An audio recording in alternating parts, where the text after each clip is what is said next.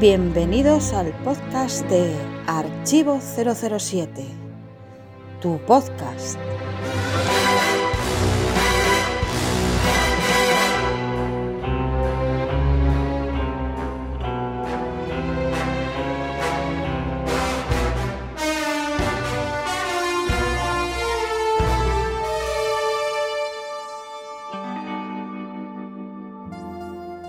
Desde Sean Connery, que está impecable como James Bond, en esta película está ya que se sale, sea, físicamente está perfecto y si en Doctor No a lo mejor pues era al principio y podía estar dubitativo, lo que sea, aquí ya es James Bond clavado y vamos, aquí creo que es donde empezó lo que debieron seguir los demás.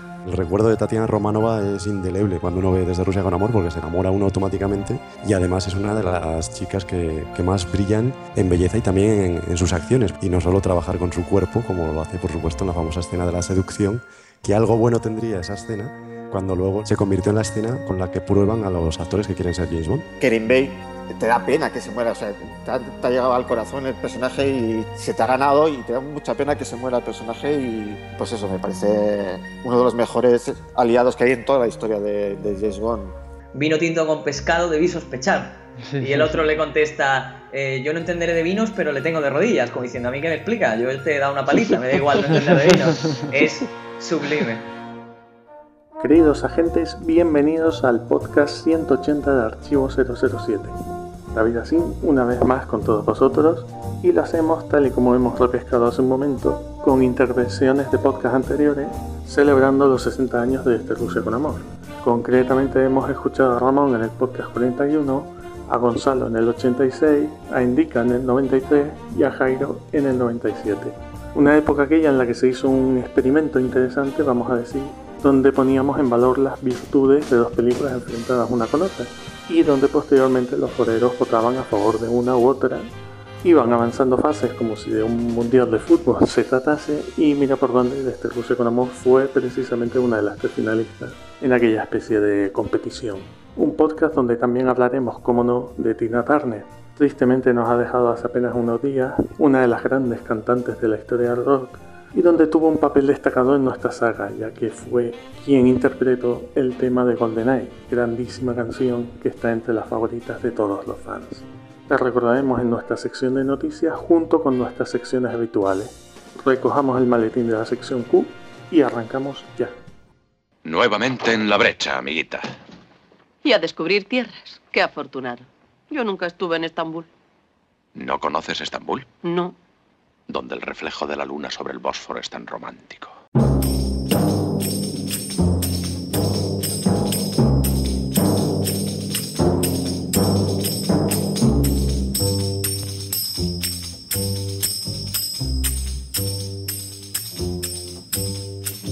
y damos la bienvenida a Eduardo, conocido como Edu150 en nuestro foro. ¿Qué tal estás, amigo? Pues muy bien y muy contento por poder participar en este especial de Desde Rusia con Amor, de mis películas preferidas de la saga.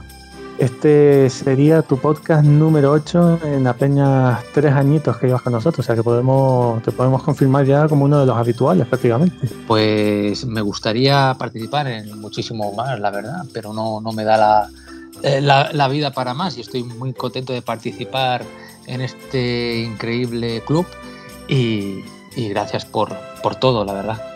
Ocho podcasts en tres años está muy bien, créeme, es, un, es, una, es muy buena aportación. O sea que te lo, te lo agradecemos. Pues muchísimas gracias.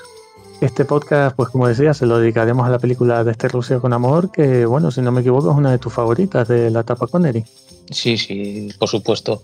Es mi, mi favorita de, de, Connery y está entre, en, el podio de arriba de, de la lista general de, de la franquicia de 007.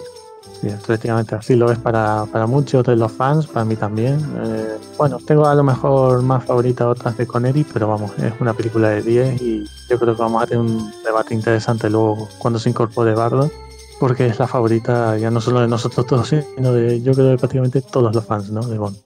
Pero bueno, antes de comenzar el debate, vamos a ir primero con nuestras secciones habituales.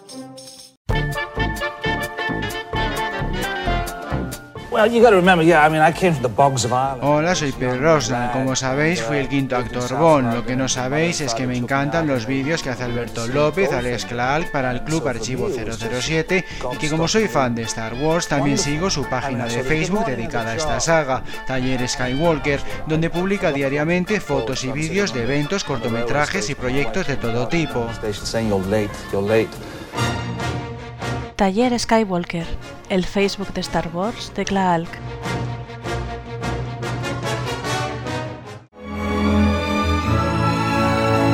Opiniones de los oyentes.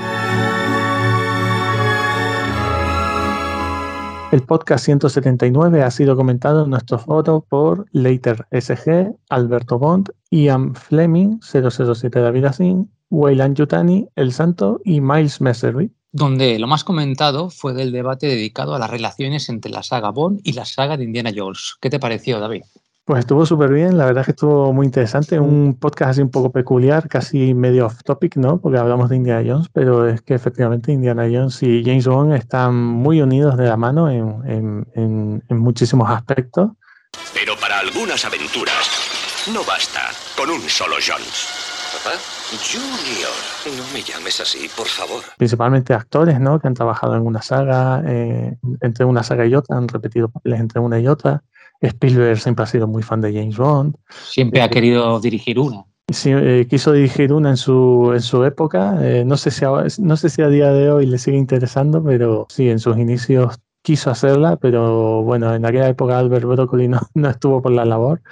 bueno, quién sabe cómo hubiese sido, ¿no? Una película de Spielberg. Y lo que sí que es innegable es que tuvimos a Sean Connery en, en La Última Cruzada, donde hizo un papel súper divertido, extraordinario, y, yo creo que es el principal nexo de unión entre estas dos sagas, ¿no? a mí es la que más me gusta, La Última Cruzada de Indiana Jones. A mí a veces se me hace que tiene demasiado humor. ¿Llamas a esto arqueología? Pero aún así me parece una magnífica película, por supuesto. Quizás prefiero más las dos primeras, la tercera a veces siento que se le va un poco de la mano, ¿no? El, humor, pero sí, es una magnífica película. Es una película que pasa muy rápido. Sí, no, es entretenimiento puro y duro de principio a fin. O sea, eso, eso es innegable, ¿no? Y mucho me temo que será mucho mejor que la que está pendiente de estreno, que, que bueno, imagino que también será fan de Indiana Jones. No sé cuántas expectativas tendrás tú con la nueva película. Hombre, eh, mejor que la cuarta del Reino de la Calavera eh, esperemos que sea, ¿no? yo tengo expectativas muy altas en el tráiler, en este último tráiler que hemos visto y muchísimas ganas de verla.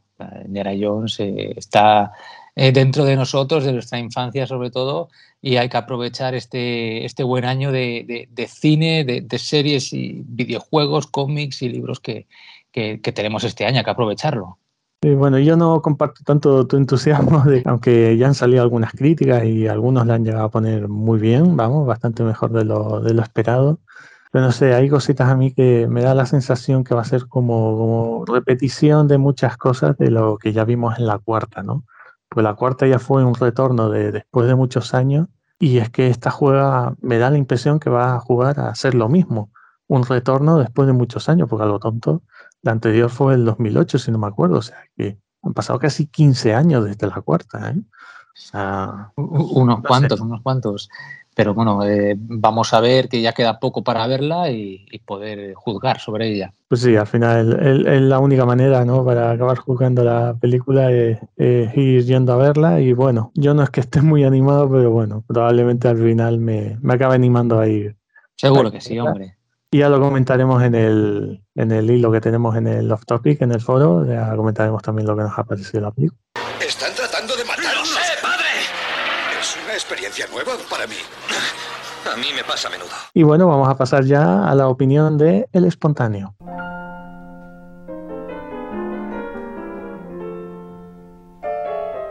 El Espontáneo.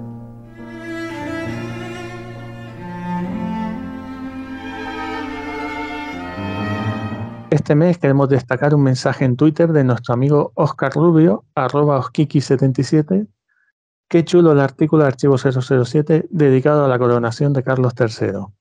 Pues muchas gracias, Oscar. Efectivamente, uno de nuestros socios más activos en redes y donde efectivamente hay que destacar los formidables artículos que lleva a cabo Gonzalo en nuestro foro. Y en este caso, el dedicado a la coronación de Carlos III como nuevo rey de Inglaterra, lo que significa que James Bond a partir de ahora empezará a servir a su majestad, el rey Carlos III, tras ser coronado el pasado 6 de mayo. ¿Llegaste a leer el artículo, Edu? Sí, sí, lo he llegado a leer y he visto también su pequeña colección de, de coches que tiene de James Bond. Sí, efectivamente. Su, su pequeña, ¿sabes? yo, yo, también tengo, ¿sabes? Aquí abajo también tengo mi, mi, mi pequeña colección. Ojalá, ojalá. Eh. Pero sí, bueno, ahora ya eh, va a ser eh, al servicio secreto de, de, del rey, ¿no? Efectivamente, sí, el rey Carlos III. Y bueno, Oscar está formidable, siempre está activo, sobre todo yo le sigo bastante en, en, en Twitter con su aportación al libro que, que, han escrito conjuntamente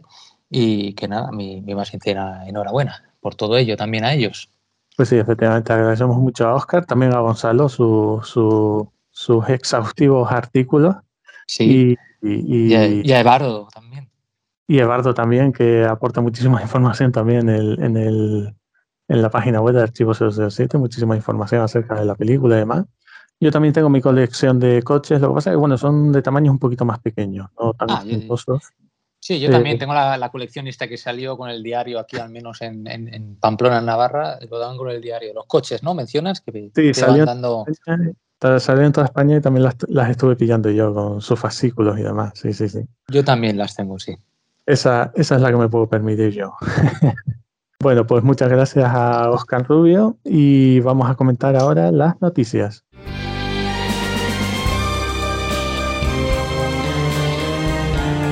Noticias del mes.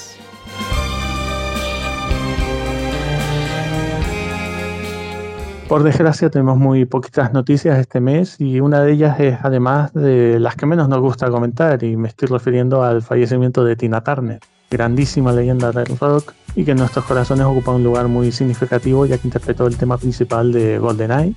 ¿Qué fue lo primero que se te vino a la cabeza cuando te enteraste de la noticia, Edu? Bueno, pues es una triste noticia. Eh, Tina Turner me encanta, soy fan de ella, tengo eh, muchísima música. Me gustaba sobre todo eh, ella eh, cantando en, directo en sus conciertos es eh, una auténtica pasada y inevitablemente también pues me vino a la mente pues la famosa canción de, de GoldenEye que, que, nos ha dado a la, franquicia, ¿no? una, una, triste noticia, pero, pero bueno, nos ha dejado un grandioso legado. Sí, sin duda fue una leyenda ¿no? dentro de la canción, dentro del rock eh, es curioso, mencionaba su último concierto. Ese concierto lo tiene mi padre en DVD. El último concierto que dio ella con el que se retiraba. Y no, no lo he a ver entero, pero sí, sí me acuerdo ver algunos fragmentos en su momento, ¿no? Cuando... Sus, conciertos son una pasada. Yo vi hace poco un documental en Movistar sobre, sobre su vida. Y, bueno, que os recomiendo que, veáis el, documental. Es formidable sus inicios eh, cómo se movía, cómo cantaba, eh, lo que luchó una mujer luchadora y, todo el legado que, no, que, nos ha dejado. Estuvo varias veces diciendo que se iba a retirar y volvía, volvía hasta que ya se retiró en, Suiza, ¿no? Si, ¿no? me equivoco, que ha estado ya viviendo. Así que, que nada, quedémonos con, vamos a quedarnos con su, con su legado. Sí, luego también sus su interpretaciones, por ejemplo, conocida, ¿no? La de Mad Max, la, sí. la de Más allá de la cúpula del trono, que además de cantar sí. dos canciones, eh, dos canciones que son, son, son muy famosas, muy conocidas. También tuvo, tuvo un papel, no recuerdo ahora el nombre, la verdad, porque la tercera de Mad Max la he visto muy poquitas veces, no me acuerdo de él. No es, no es de las mejores, pero bueno, su interpretación sí. es, es muy respetable. No pasa, no pasa desapercibida, sin duda. Exacto, ¿no? sí. Y algún anuncio que hizo también. Eh, yo recuerdo mucho eh, eh, el anuncio de la, de la Pepsi con David Bowie, no sé si lo habéis visto. Pero bueno, lo recomiendo. Ah, pues mira, no, no caigo ahora en ese anuncio, pero. No, lo, pues bueno, es un anuncio que, que, David Bowie hace como de, de un inventor, ¿no? Y se ah. le cae la. Va, va, metiendo piezas y piezas y piezas y se le cae la, la Pepsi, bueno, y hace una mezcla y, y aparece en, en, aparece Tina Turner. O sea, uh -huh. es un dato curioso. Ah, pues mira, me lo, me lo buscaré, me lo buscaré, me ha, me ha, picado la curiosidad. Yo me acordaba también mucho del videoclip, porque además el videoclip lo, lo hizo Daniel Kleiman, que es quien se encargaba de los, bueno, quien se encargaba y se sigue encargando de los títulos de crédito de las películas. También había hecho el videoclip sí. de, de, la canción de Licencia para Matar, aquí lo con el León. Y está muy chulo también ese, ese videoclip con ella ahí cantando y tal. Y, y, y, claro, además es muy peculiar esta canción porque es que escuchas esas primeras cuatro notas, tum, tum, tum, tum, y ya automáticamente sí. es GoldenEye, no puede ser otra cosa, ¿no? O sea, es, una canción eh, que tiene esa característica, ¿no? Enseguida la reconoces con, con escuchar. Y su, claro, su, su, tonalidad también, ¿no? Su voz de rockera ahí, ¿no? Una canción que, que, vamos, estoy completamente convencido que de haberse estrenado hoy en día, o sea, de haber sido en una película más reciente, sin duda alguna hubiese ganado el Oscar, segurísimo. Pero claro, en aquella época, pues bueno, eh, se miraban las películas, eh, había otra vara de medir, vamos a decir, ¿no? y pues esta canción no, no, no, tuvo quizás el reconocimiento que debía, ¿no? Eh, reconocimiento en cuanto a premios, quiere decir, ¿no? Porque la, la, la canción fue un exitazo absoluto y, y incluso con, con, gente así más, vamos a decir, más puretillas, ¿no? que tienen más o menos mi edad, que no son fan de la saga, pero todos recuerdan esa canción, quizás no tanto las otras de, de, de la etapa Brosnan, pero la de GoldenEye es que es una canción de la que todo el mundo se acuerda. Es que es muy buena pegó muy fuerte en su, en su, en su época. Además a mí me pasa una cosa, no sé si te pasa a ti, cada vez que escucho la canción en un disco, cuando ya está acabando la música y acaba con el tan tan tan tan, yo ya automáticamente estoy oyendo el motor del DB5. Ah, claro. Me es imposible, me es imposible escuchar esa canción sin imaginarme ya el ruido del coche eh, que, que se va mezclando, ¿no? El ruido del coche empieza a aparecer cuando prácticamente no ha terminado aún la canción. Me es imposible pensar en la canción sin, sin imaginarme que luego va el, el DB5 a otra pastilla, ¿no? Camino. La mayoría de canciones Bond es escucharla y ya te viene en mente alguna escena, el coche, el smoking, todo.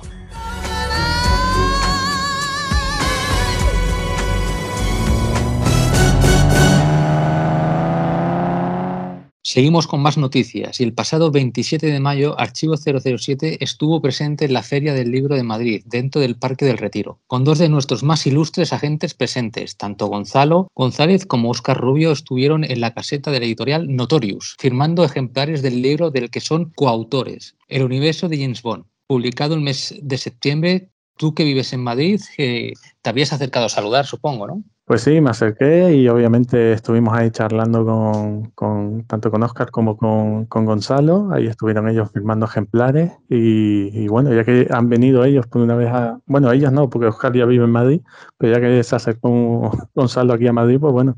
Y, y además es que lo tengo aquí, aquí al lado de, de mi casita, ¿no? Así es que salí de casa y en 10 minutos ya estaba por ahí. Y bueno, siempre es un placer eh, encontrarte con amigos y además en esta ocasión aún más especial, ¿no? Por el, por el libro, este, que, que, por, lo, por lo que he sabido el libro se ha ido vendiendo bastante bien, lo cual nos alegramos mucho y le, le damos la, la, enhorabuena a ambos. ¿Tú tienes el libro? Sí, sí, sí, me lo regaló mi mujer. Aún no he podido eh, echarle un... He hecho un, una revisión rápida, ¿no? Hay muchas cosas que cuando sí. compro hago una revisión rápida, pumba, y lo aparto para cuando tenga tiempo para dedicarle el 100%, pues así hago con todo. Sí, es un libro bastante extenso. Obviamente está hablando de, pues como su nombre indica, el universo de James Bond. Son muchísimas páginas, así que, bueno, no es un libro para leerse de una sentada, pero bueno, yo estuve a lo mejor leyendo a ratitos, a lo mejor a lo largo de una semana más o menos, creo que, que me lo estuve leyendo así en ratitos cortos. Me lo he pulido en unos segundos. Y sin duda es un libro magnífico, además respaldado con una gran editorial detrás como es la de Notorious, con muchísimos libros, muchísimos libros de cine. Tengo yo una, pues no sé cuántos debo tener yo de Notorious, pero debo tener como unos 10, 12 libros. A lo tonto he ido, he ido acumulando unos cuantos ya desde hace algunos años. Y la verdad es que me hizo muchísima ilusión que, que en un libro de esta editorial pues estuvieran dos amigos nuestros como son Gonzalo y, y Oscar. Y ojalá, ojalá Notorio, pues bueno, eh, se anime a lo mejor a sacar libros ya más concretos de películas. Hoy precisamente estamos hablando de este Rusia con Amor y ellos que suelen hacer los libros con esto de 75 aniversarios de, 50 aniversarios de, pues oye, este año 60 aniversario de, de Rusia con amor, espero que, les resulte atractivo y, puedan contar con ellos otra vez de nuevo. Tiene que ser una trampa. Sin duda. Bueno, a ver si tenemos suerte. Últimamente, por ejemplo, con reediciones de películas y libros lo, lo, están haciendo. A ver si, si, si tenemos suerte en ese aspecto. Pues sí, eh, aprovecho para recordar que la Feria del Libro sigue hasta el próximo día 11 de junio, donde podrán visitar la caseta número 200, donde podrán encontrar pues, ejemplares del universo de James Bond. Ya no se encontrarán a Gonzalo y, y Oscar porque estuvieron el pasado 27 de mayo, pero podrán adquirir el libro, o si no, en cualquier otra librería. Además de otros libros de la propia editorial Notorious, ¿no? que son muy recomendables. Yo, de hecho, me compré el de Los pájaros, que es uno de los últimos que han sacado eh, y todavía no he empezado a leerlo, pero, pero vamos. Tenía razón. Había un pájaro escondido. Y para terminar, comentaremos también brevemente la presencia de Archivo 007 en distintos medios. Por un lado, Eduardo Jiménez y Gonzalo González estuvieron presentes en el Musol Maltés de Radio Sabadell, donde hablaron principalmente de Fleming y de la saga en general. Y por otro lado, Alberto Clark le hemos tenido presente en el programa Hoy por Hoy de Radio Santander y también algo contigo de Radio Intereconomía. No nos podemos quejar de nuestra presencia en medio. Eh, no sé si has llegado a escuchar alguno de estos programas, Edu. Sí, he escuchado el del Musol maltés, en el que sí, sale Gonzalo, Ebardo y, y Joan. Y, bueno, eh, sin palabras, sin palabras, o sea, muy bien. Dura, creo que son unos 40 minutos, puede ser. 40 eh, o 30 minutos. eran dos partes, no me acuerdo cuánto medía, pero bueno, a lo mejor la suma de ambos puede que estuviera ahí entre 30 y 40 minutos, puede ser, sí. Y, muy bien. Y bueno, el, respecto al despacho de, de, Calc, ¿no?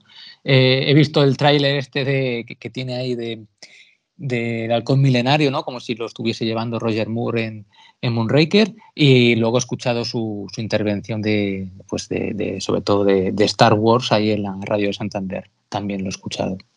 Y el siguiente sí que no me ha dado tiempo ya a escuchar. Sí, a mí me ha pasado lo mismo. Tengo pendiente el, último de Clark, que yo normalmente estas cositas aprovecho para dejármelas en el trabajo y escucharlas mientras estoy trabajando, dependiendo de qué. No, no todo lo que hago en el trabajo me permite estar escuchando podcast y tal, pero este se me ha ido quedando pendiente, todavía no lo he escuchado, pero vamos, próximamente me lo, me lo escucharé. Siempre escucho todo este tipo de intervenciones en distintos medios en los que aparece siempre en El, de, el del Musol lo puedes escuchar en iBox, por ejemplo. También están, muchos de ellos están luego en iVoox o si no en las propias páginas web de las distintas radios.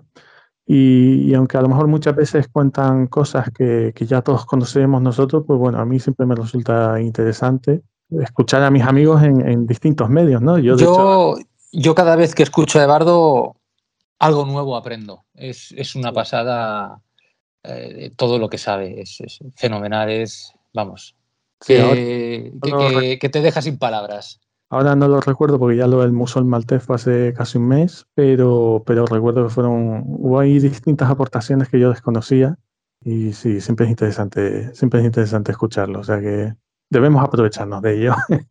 Así que recomendamos ahí tenéis las noticias en la página web con los enlaces, eh, con los distintos enlaces para acceder a esas grabaciones y que por supuesto recomendamos a, todos nuestros oyentes.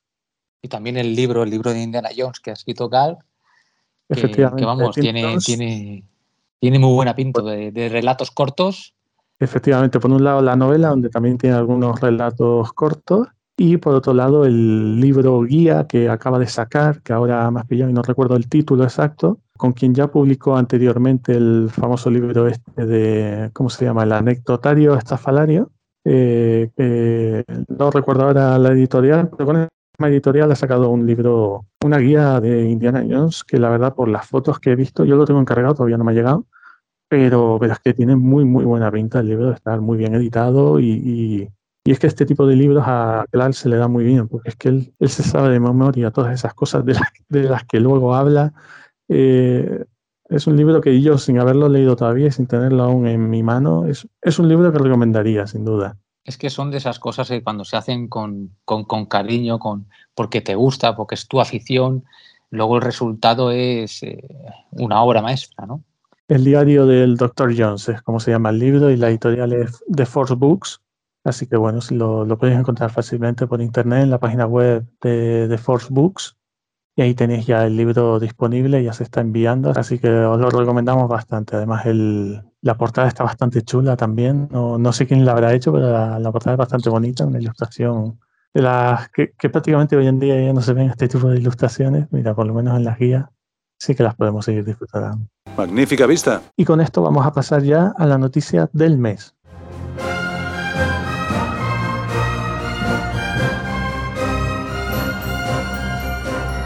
La noticia del mes.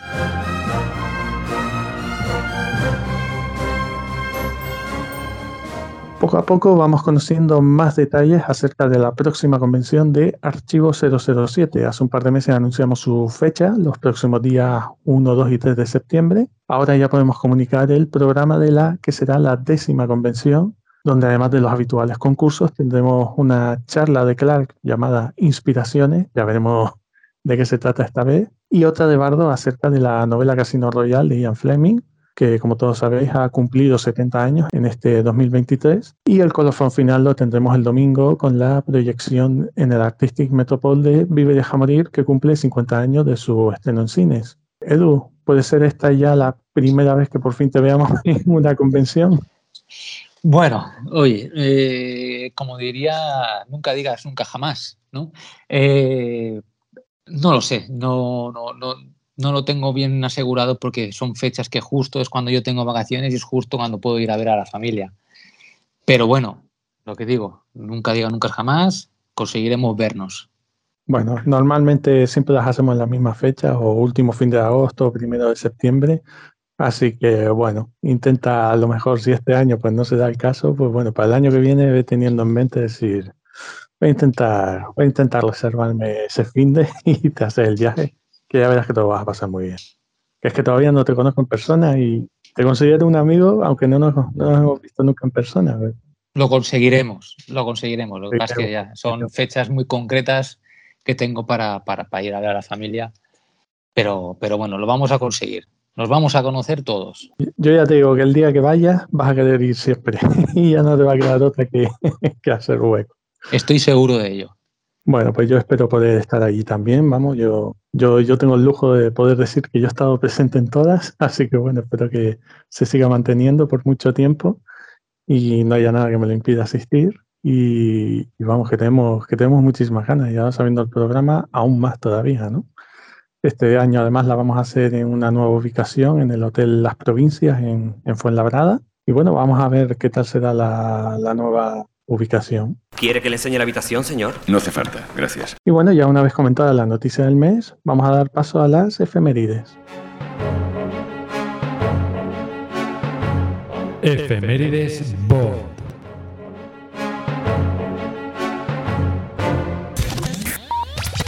Hace 80 años, el 22 de junio de 1943, nace Klaus Maria Brandauer, que interpretó a Maximilian Largo en Nunca digas nunca jamás. Mi problema es que nunca he encontrado un adversario que pudiera presentarme batalla.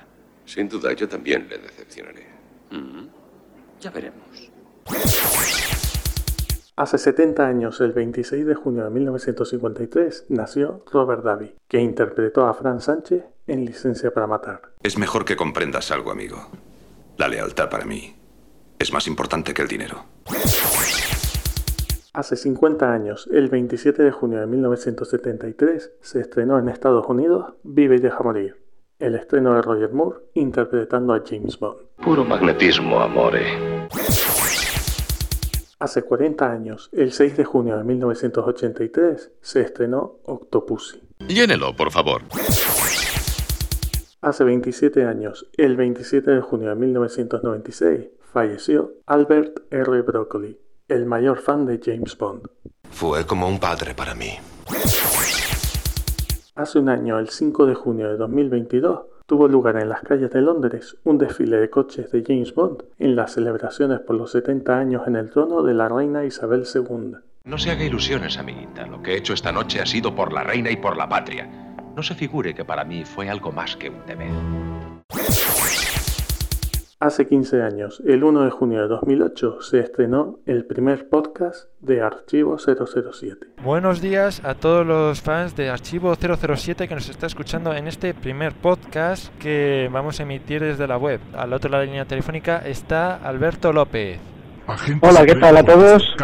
Un saludo a todos los fans de James Bond. Y nada, que yo en el, en el alias, de, mi alias es Clark. Y nada, pues vamos a hablar un poco de, de nuestra saga favorita.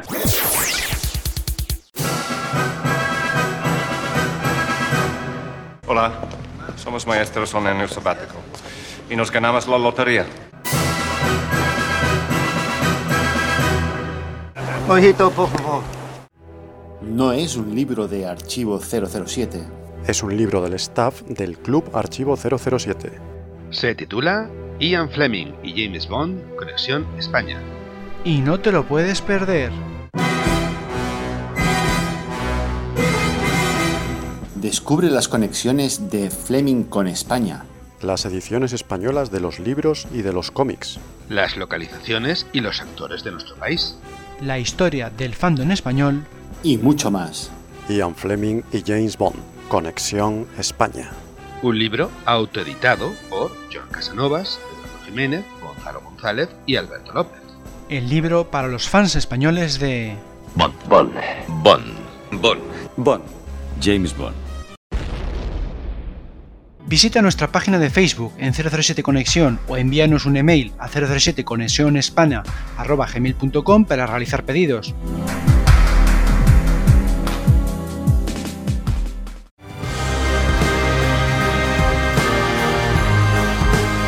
Atención a todas las unidades, atención. El debate comenzará en 3, 2, 1. Y arrancamos el debate incorporando a la mesa a otro Eduardo, aunque todos le conocemos como Eduardo, así que no vamos a tener líos para referirnos a uno y otro. Bienvenido una vez más, Eduardo, y gracias por apuntarte. Hola, ¿qué tal? Encantado de volver a estar con vosotros y a pasármelo muy bien. Muy bien, estupendo, pues gracias por asistir. Vamos a dedicar hoy el debate dedicado al 60 aniversario del estreno de Desde Rusia con Amor. Y voy con la primera pregunta. Empezamos por ti, Eduardo. ¿Recuerdas la primera vez que viste Desde Rusia con Amor? Si por algún casual fue en el cine, en algún reestreno, si ya fue en casa. No, no, no, no, fue en cines. Eh, no fue en cine, quiero decir, eh, sino que fue con las primeras cintas de VHS que aparecieron en el mercado porque apareciera a partir de los 83, 84, más o menos por ahí fue cuando empezó a aparecer el, el vídeo ya popular aquí, aquí en España. Y yo había visto, pues, desde Moonraker las películas en el cine. Y en ese momento no se emitían en la, en la televisión. Eh, solamente estaba la televisión española y no las emitía. Entonces, cuando aparecieron en vídeo, fue cuando pude ver por fin eh, las primeras películas de James Bond, las de Sean Connery. Y bueno, pues me las vi eh, a través de las cintas de VHS. Luego ya, bueno, mm, eh, desde Rusia con Amor se estrenó por fin en televisión, televisión española en el 89, pero eso ya fue unos cuantos años después. Sí, efectivamente hay, hay por ahí también una mítica portada de la revista TP, donde se, se veía en portada la imagen de Son Connery desde Rusia con Amor, de, de aquel primer paso por televisión. Eh, lo, lo, que yo no sé si en esa época ya se seguía haciendo lo de los reestrenos, porque Moonraker es del 78, eh, no, 78 no, 79, perdón. Eh, no sé si ahí se seguían reestrenando películas. Sí, todavía, todavía se seguía haciendo, pero cuando ya el vídeo se extendió, pues claro, los, los cines de, de reestreno, los cines de barrio, que se llamaban, pues esos ya desaparecieron, porque claro, ya la gente no iba. La gente cuando quería ver cine simplemente se alquilaba la película del videoclub y no tenía que ir al cine. Salía más económico porque alquilabas uno y lo veía toda la familia. En cambio, para ir al cine tenías que pagar pues tantas entradas como personas eran. Entonces, al final, pues fue la muerte de, los, de estos cines así de barrio, de reestrenos y demás. Claro, en tu caso, Edu, no, eh, tú, eres tú, eres un poco más joven, imagino que a lo mejor ya fue directamente en casa, claro, en VHS o, o, fue ya con DVD. Yo la primera vez que recuerde que la vi bien bien fue cuando lanzaron el DVD, pero, pero sí que tengo eh, algunos recuerdos, sobre todo de, ya lo he comentado en alguna otra ocasión, de Roger Moore en las eh, televisiones autonómicas. Yo las primeras veces que tengo recuerdo fue a Roger Moore hablando en catalán. Imagínate. Y con, y con Sean Connery yo creo que sí que, que alguna película hicieron en alguna autonómica, pero no tengo grandes recuerdos. Eh, el DVD es donde se me abrió el mundo por completo, con los extras y todo. Sí, un, un, poco el caso como el mío, no, no con el DVD, pero sí con el VHS, aunque no, no exactamente las cintas VHS, porque yo las que veía eran las, las películas que tenía grabada mi padre de la televisión. Entonces... Eh, claro, no claro, es que, es que eso es lo que menciono. Es que yo tengo ese recuerdo de, de televisión. Pero en VHS yo no tengo apenas recuerdos. Sí que algunas películas en concreto y bueno, y alguno, y luego los, lo que yo he estado viendo a nivel de coleccionismo, que, que sí que están las películas en VHS. Sí, a mí, las, a mí películas, me perdón, las películas aparecieron en DVD en el 99, 1999, sí. que fue ya cuando pues, sacaron una colección también que además me acuerdo porque hacía esta la colección y con los torsos se formaba el logo 007. Efectivamente, sí, conozco esa colección. Yo en DVD la tuve, tuve una que salió más tarde, que hubo un maletín y luego poco después ah, la, sí, sí. la caja, que era la Ultimate Edition, ¿no? Era una edición remasterizada que no era como esa que, que dice Bardo de Eso es. Del 007. Yo, yo Sí, tuve bueno. esa, yo hasta antes de esa estaba todavía con los, con los VHS. Yo he visto la edición remasterizada también, la Blu-ray, la del 50 aniversario. Exacto. Efectivamente. Sí, y bueno, a mí la verdad es que en aquella época, eh, es verdad que James Bond fue muy popular en los videoclubs, eh, especialmente en aquella época, cuando se empezó a, a- a el, el boom de los videoclubs. Pero no sé por qué en los videoclubs que yo tenía cercanos a donde yo vivía, por mi barrio y tal, nunca, jamás vi una de, de James Bond. Y en aquella época que todavía algunas que me faltaban, que no era el caso de este Rusia con Amor, pero sí de otras, sobre todo de Roger Moore, me fue imposible localizarlas. No fue hasta que ya me las compré en VHS, una colección completa, que pude ver las que me faltaban. Pero la verdad que eh, eh, siempre me ha, me ha llamado la atención, ¿no? Que fue muy popular James Bond en, en el videoclub, casi fue de los pioneros, por lo menos en España. Sí, sí, son de las, yo- las primeras películas oficiales, eso sí, que, que salieron, fueron las de James Bond. Pues a mí, por lo que sea, por mi barrio no. No, No, iba. te creas, que por el mío, no por el mío tampoco, ¿eh? Por el mío tampoco.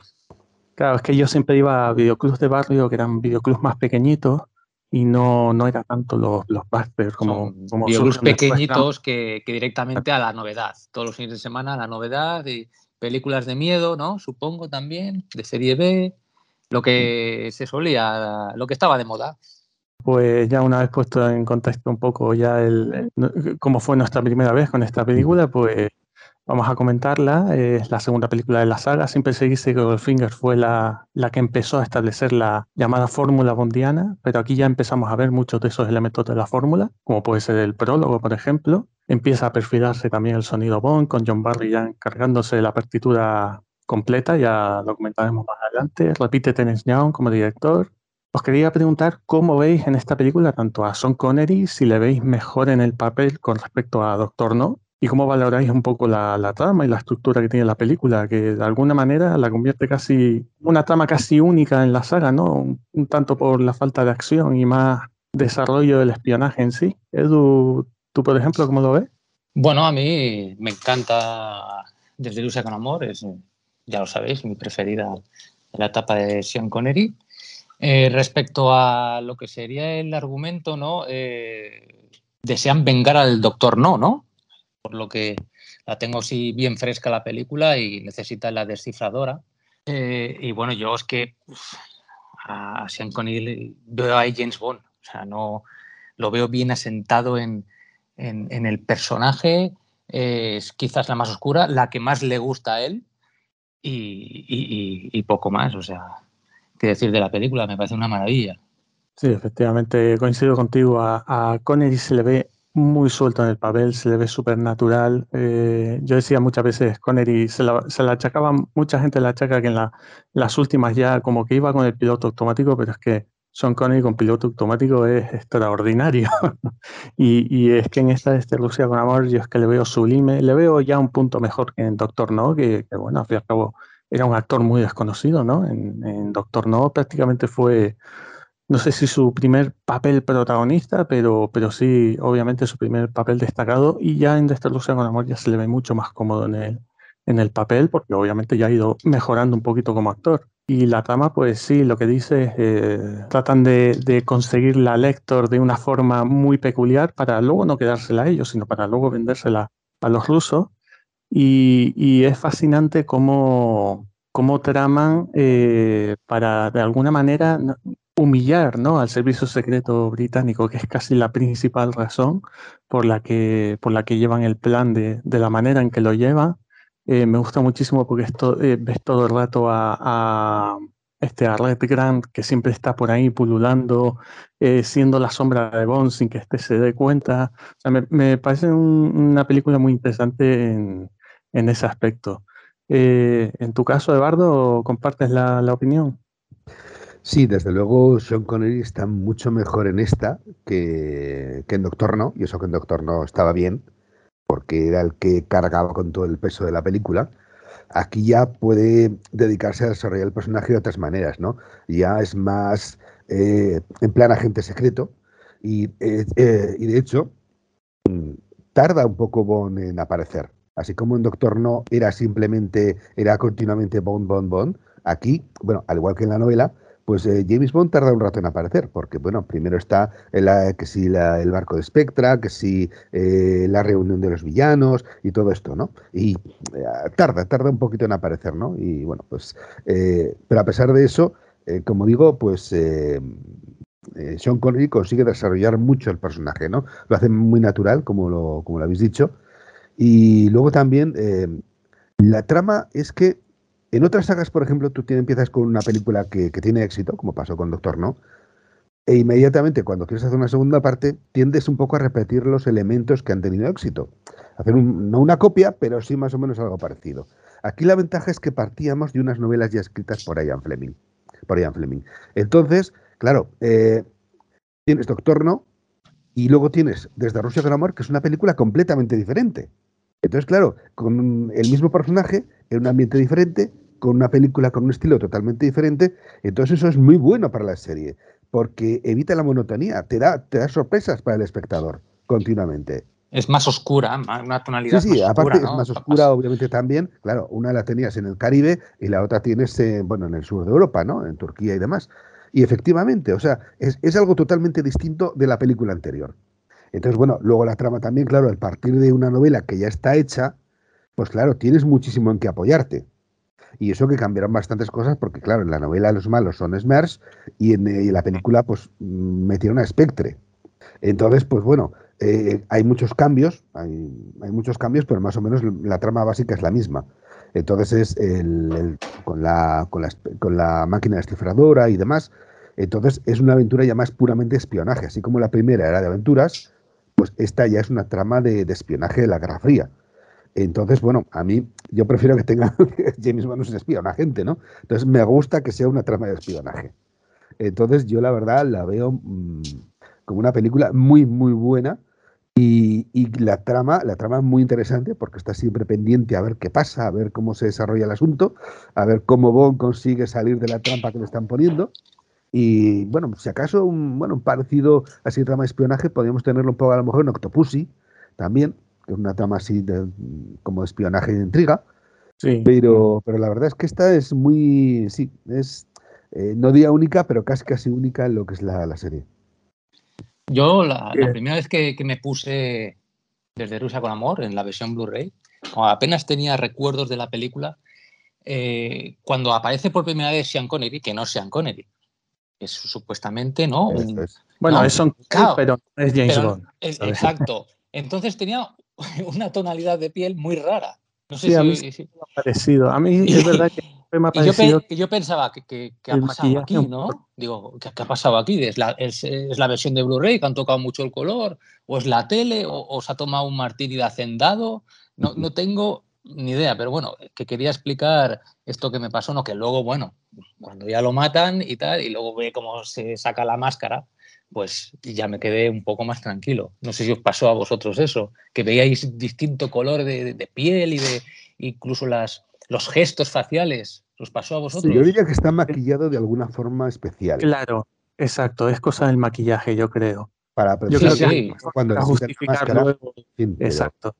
Claro, claro, es que yo sospechaba, digo, pero mm, venía de ver Doctor No, que estaba morenito tal, y, aparece por primera vez y yo lo veía diferente, ¿no? claro, luego ya, pues al minuto ya es evidentemente el, el, por qué, ¿no?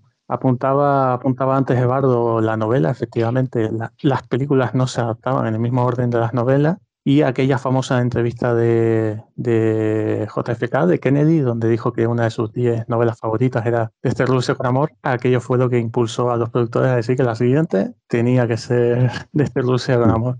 Y también coincide un poco en lo que decía Gardo, que es muy diferente a Doctor No, y también va a ser muy diferente después a Goldfinger y también a Operación Trueno, que yo le pongo el valor porque muchas veces, a veces caemos en el no los fans, pero sí gente a lo mejor que no es tan seguidora de la saga, suele salir el cliché este a lo mejor facilón de decir es que son todas iguales. Eso es.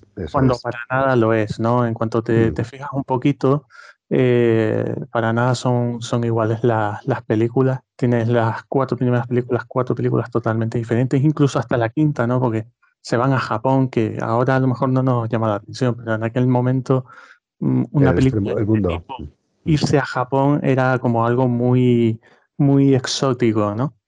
Y ya no te digo luego con hacer el secreto de su majestad, ¿no? Entonces este cliché de que todas son iguales, mm, no, para nada. Siempre, siempre, hay que, siempre hay que echárselo abajo a quien, a quien lo dice, ¿no? Bueno, y Esa es la ventaja de partir de una serie de novelas. Es decir, eh, sobre todo con las primeras, lo que querían era adaptar esas novelas. Luego ya, pues bueno, se empezaron a, a innovar, ¿no? Pero, o sea, lo que querían era, Doctor No, hacer Doctor No para el cine. Y desde Rusia con Amor, hacer desde Rusia con Amor para el cine. Entonces, claro, tenías ya la trama hecha, con toda la historia, con todos los personajes, y bueno, pues con los cambios que todos sabemos, pues lo, es lo que hicieron. Pues vamos a comentar ya los personajes femeninos, vamos a hablar de las chicas Bond. Es escaso en cuanto a número, ya que personajes principales en lo que concierne a la trama directamente, pues solo tenemos una, Tatiana Romanova que la interpretó Daniela Bianchi. Brevemente repite también Eunice Gayson, creo que se pronuncia así, que, que, repite su papel de Silvia Terence, de Doctor No, y las dos gitanas del campamento con las que vos, pues, digamos que hace de un intermediario peculiar para establecer la paz entre ellas. ¿Qué, qué os parecen estos personajes, Eduardo?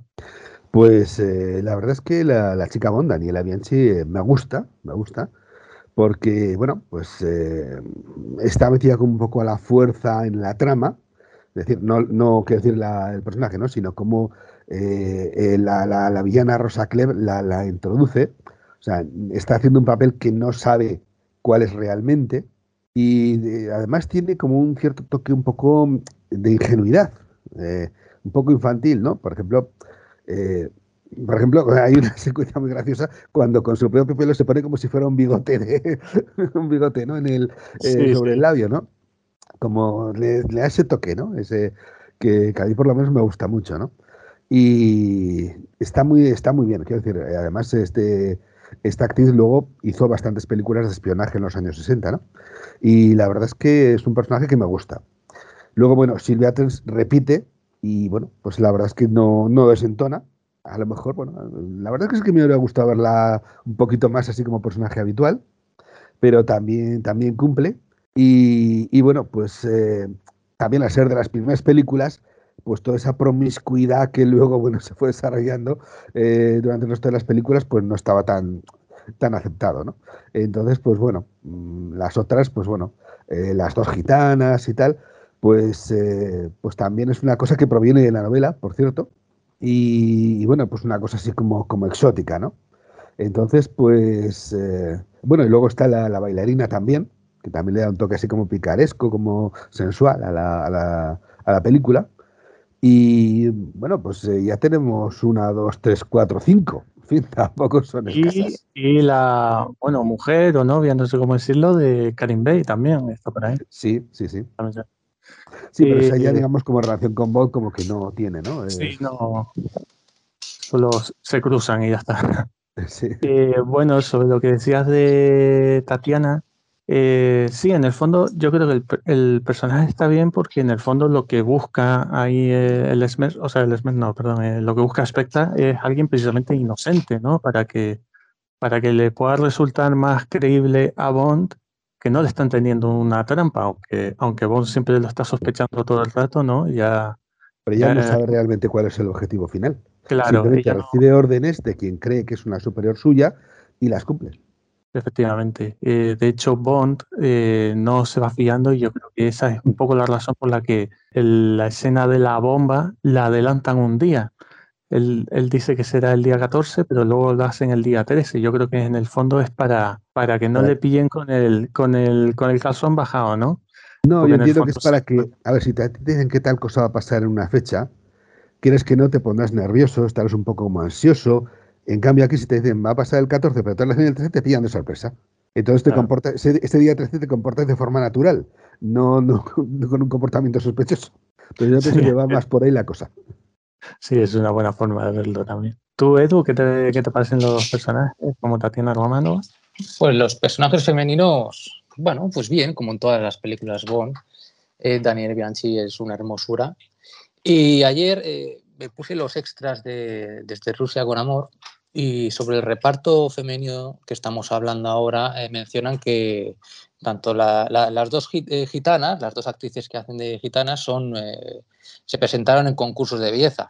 No sé si lo sabíais. Sí, es algo muy Sí, habitual Muy habitual en la saga, sí, que sean eh, eso, eh, que se presenten en concursos de bellezas.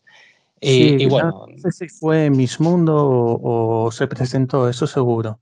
sí, las dos, las dos, las dos gitanas. Ah, no, yo decía Daniela Bianchi. Daniela Ah, no, Bianchi. es pero que ella Las también. tres, las tres. Le- le- Ella también. O sea, el ¿También? trío, sí, sí, el trío que estamos hablando, todas se presentaron a... Y bueno, pues lo de siempre, ¿no? Hay algo que, que siempre la, la chica que tiene que ponerse dura, ¿no? Con, con James Bond o, o- o es eh, un, un agente secreto o, o- o- o de lo que sea, debería de parecer una persona dura y tal, pero al final lo- todo lo contrario, ¿no? Una persona, pues, eh, no sé cómo, cómo explicarme, ¿no? Eh, eh, débil, eh, inocentona, ¿no? Como lo que mencionaba Eduardo. ¿no? Lo, de- lo del bigote, ¿no? De ponerse el pelo ahí, mirarse y, y el- y que hacerse Estamos como- hablando de una chica que es una oficinista. Sí, No es un agente secreto, es una oficinista. Sí, no, pero digo, el agente secreto, digo que ha pasado en varias veces de, de, pues, pu- eh, por ejemplo, en eh, espía como, como la espía que me amó, ¿no? Eh, Que Sí, siempre sí. Eh, ponen a, a alguien para que trabaje con James Bond y al final pues cae a los brazos de James Bond, ¿no? A eso me mencionaba. Bueno, aquí es que es una película un poco especial porque tanto a Bond como a Tatiana eh, se les ordena Sí, pero es que la otra persona. Además, cuando le, cuando le hace la, cuando le da la orden la, eh, la Rosa Klebb, ¿no? La, Sí. No, se pone seria, ¿no? Tienes que obedecer mi orden, si no, entonces de repente Tatiana se pone seria, ¿no? Sí, sí, haré lo que me diga. Sí, bueno, luego aparte, esa es una escena que hoy tendría ciertos problemas. Claro, claro. ahí lo que Y- te y otras. es que Rosa Clara es lesbiana y bueno, eso en la novela también está como más, más explícito, ¿no? Pero claro, en la película eh, te lo dan a insinuar y por eso también la incomodidad de ella. Sí, es una forma mucho más sutil como está representada en la película, pero yo creo que queda, queda bastante evidente, ¿no? Cómo, cómo, cómo se perfila el, el personaje de, de Rosa Clare. Y, y bueno, Romanova, pues bueno, coincidió en que lo hace muy bien en su papel, teniendo en cuenta además que, que ella pues era modelo, ella yo creo que no había hecho ninguna película anteriormente. Y, y en, en mi opinión, vamos, creo que cumple perfectamente a la, a la sí, perfección sí, porque consigue, consigue además la escena que tiene con Bond en la cama, que es una de las, de las más famosas, yo creo casi de la saga, ¿no? Porque también es la que se usa en, los en Sí. los castings.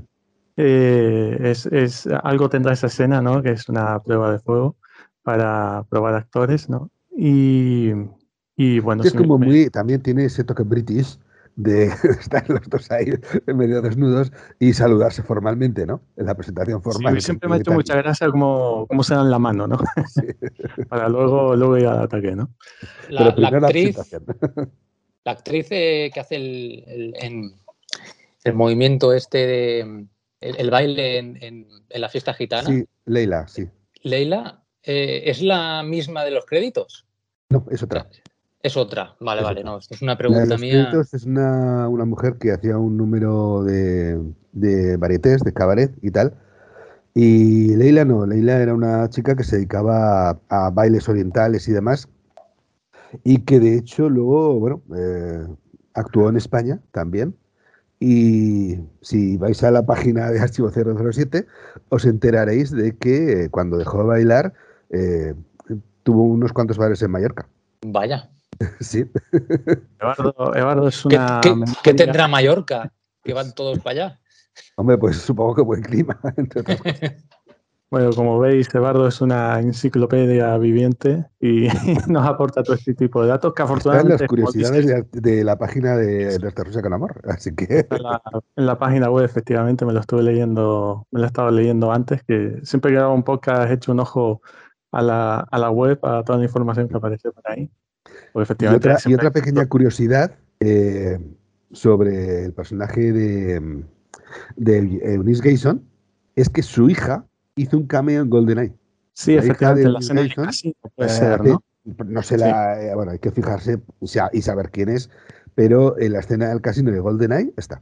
Una especie de homenaje, bueno, o cameo, pues eh, está ahí. Bueno, pues vamos a pasar a hablar ya de los villanos. Tenemos también una, aquí tenemos unos cuantos, eh, aunque para mí no es fundamental, pero suele haber discusión sobre quién es el villano principal, ¿no? En esta película parece un poco más difuso.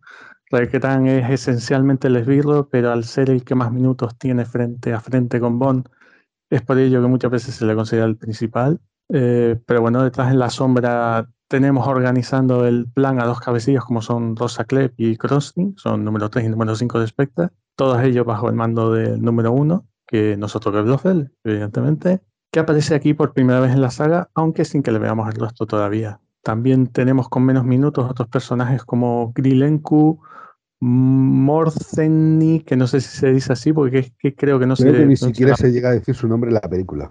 Creo que no se dice efectivamente. Y, pero bueno, todos le conocemos principalmente porque interpretó a Gogol años después en la etapa, la etapa Moore. Y luego también tenemos a Benz, que es el jefe de seguridad ruso. Y bueno, como veis, tenemos muchos enemigos a los que se enfrenta Bond en esta aventura. ¿Qué destacarías tú de ellos, Edu?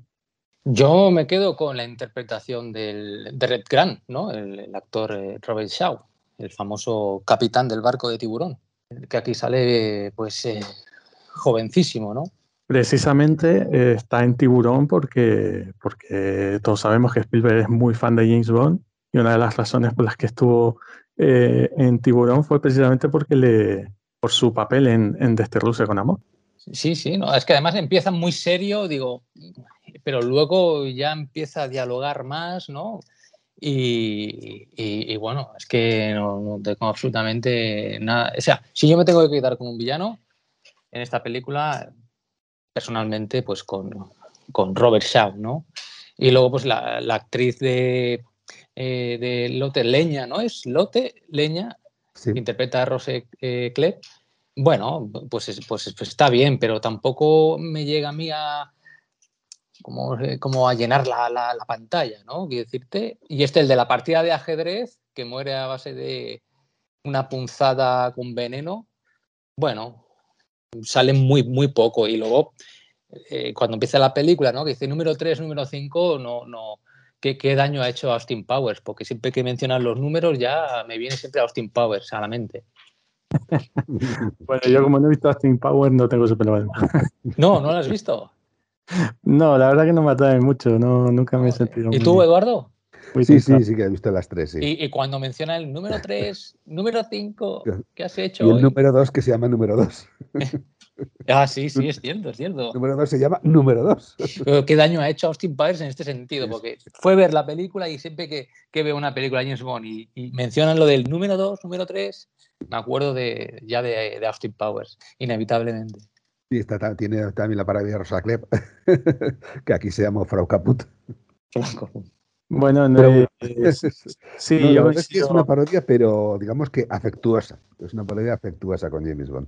Eh, en el caso de Robert Grant, pues eh, apuntaba un poco, ¿no? Que Edu que decía que al principio no hablaba y ya luego empezaba a tener más diálogo. Yo creo que precisamente cuando empieza a tener diálogo, es cuando se empieza a ver, siempre refiriéndome al personaje obviamente, se empieza a ver un poco las carencias, ¿no? No se le ve tan convincente y ya James Bond desde el principio le cata y ya sabe que hay algo, algo no cuadra, ¿no? Ya lo va sospechando y lo cual es magnífico en la, interpretación de Sean Connery porque se le va notando en la mirada y ya luego simplemente cuando llega la famosa escena del, del, el lenguado con el vino tinto, cómo intenta echarle el veneno en la copa y tal, eh, siempre me ha fascinado ahí Son Connery como esa sutileza, ¿no? Con la mirada y tal. Bueno, la primera vez que sospecha es en, en la redada que hacen allá en, en, la fiesta gitana, ¿no? Que alguien le, le, le está salvando sí, bueno, disparos y es el propio ruso.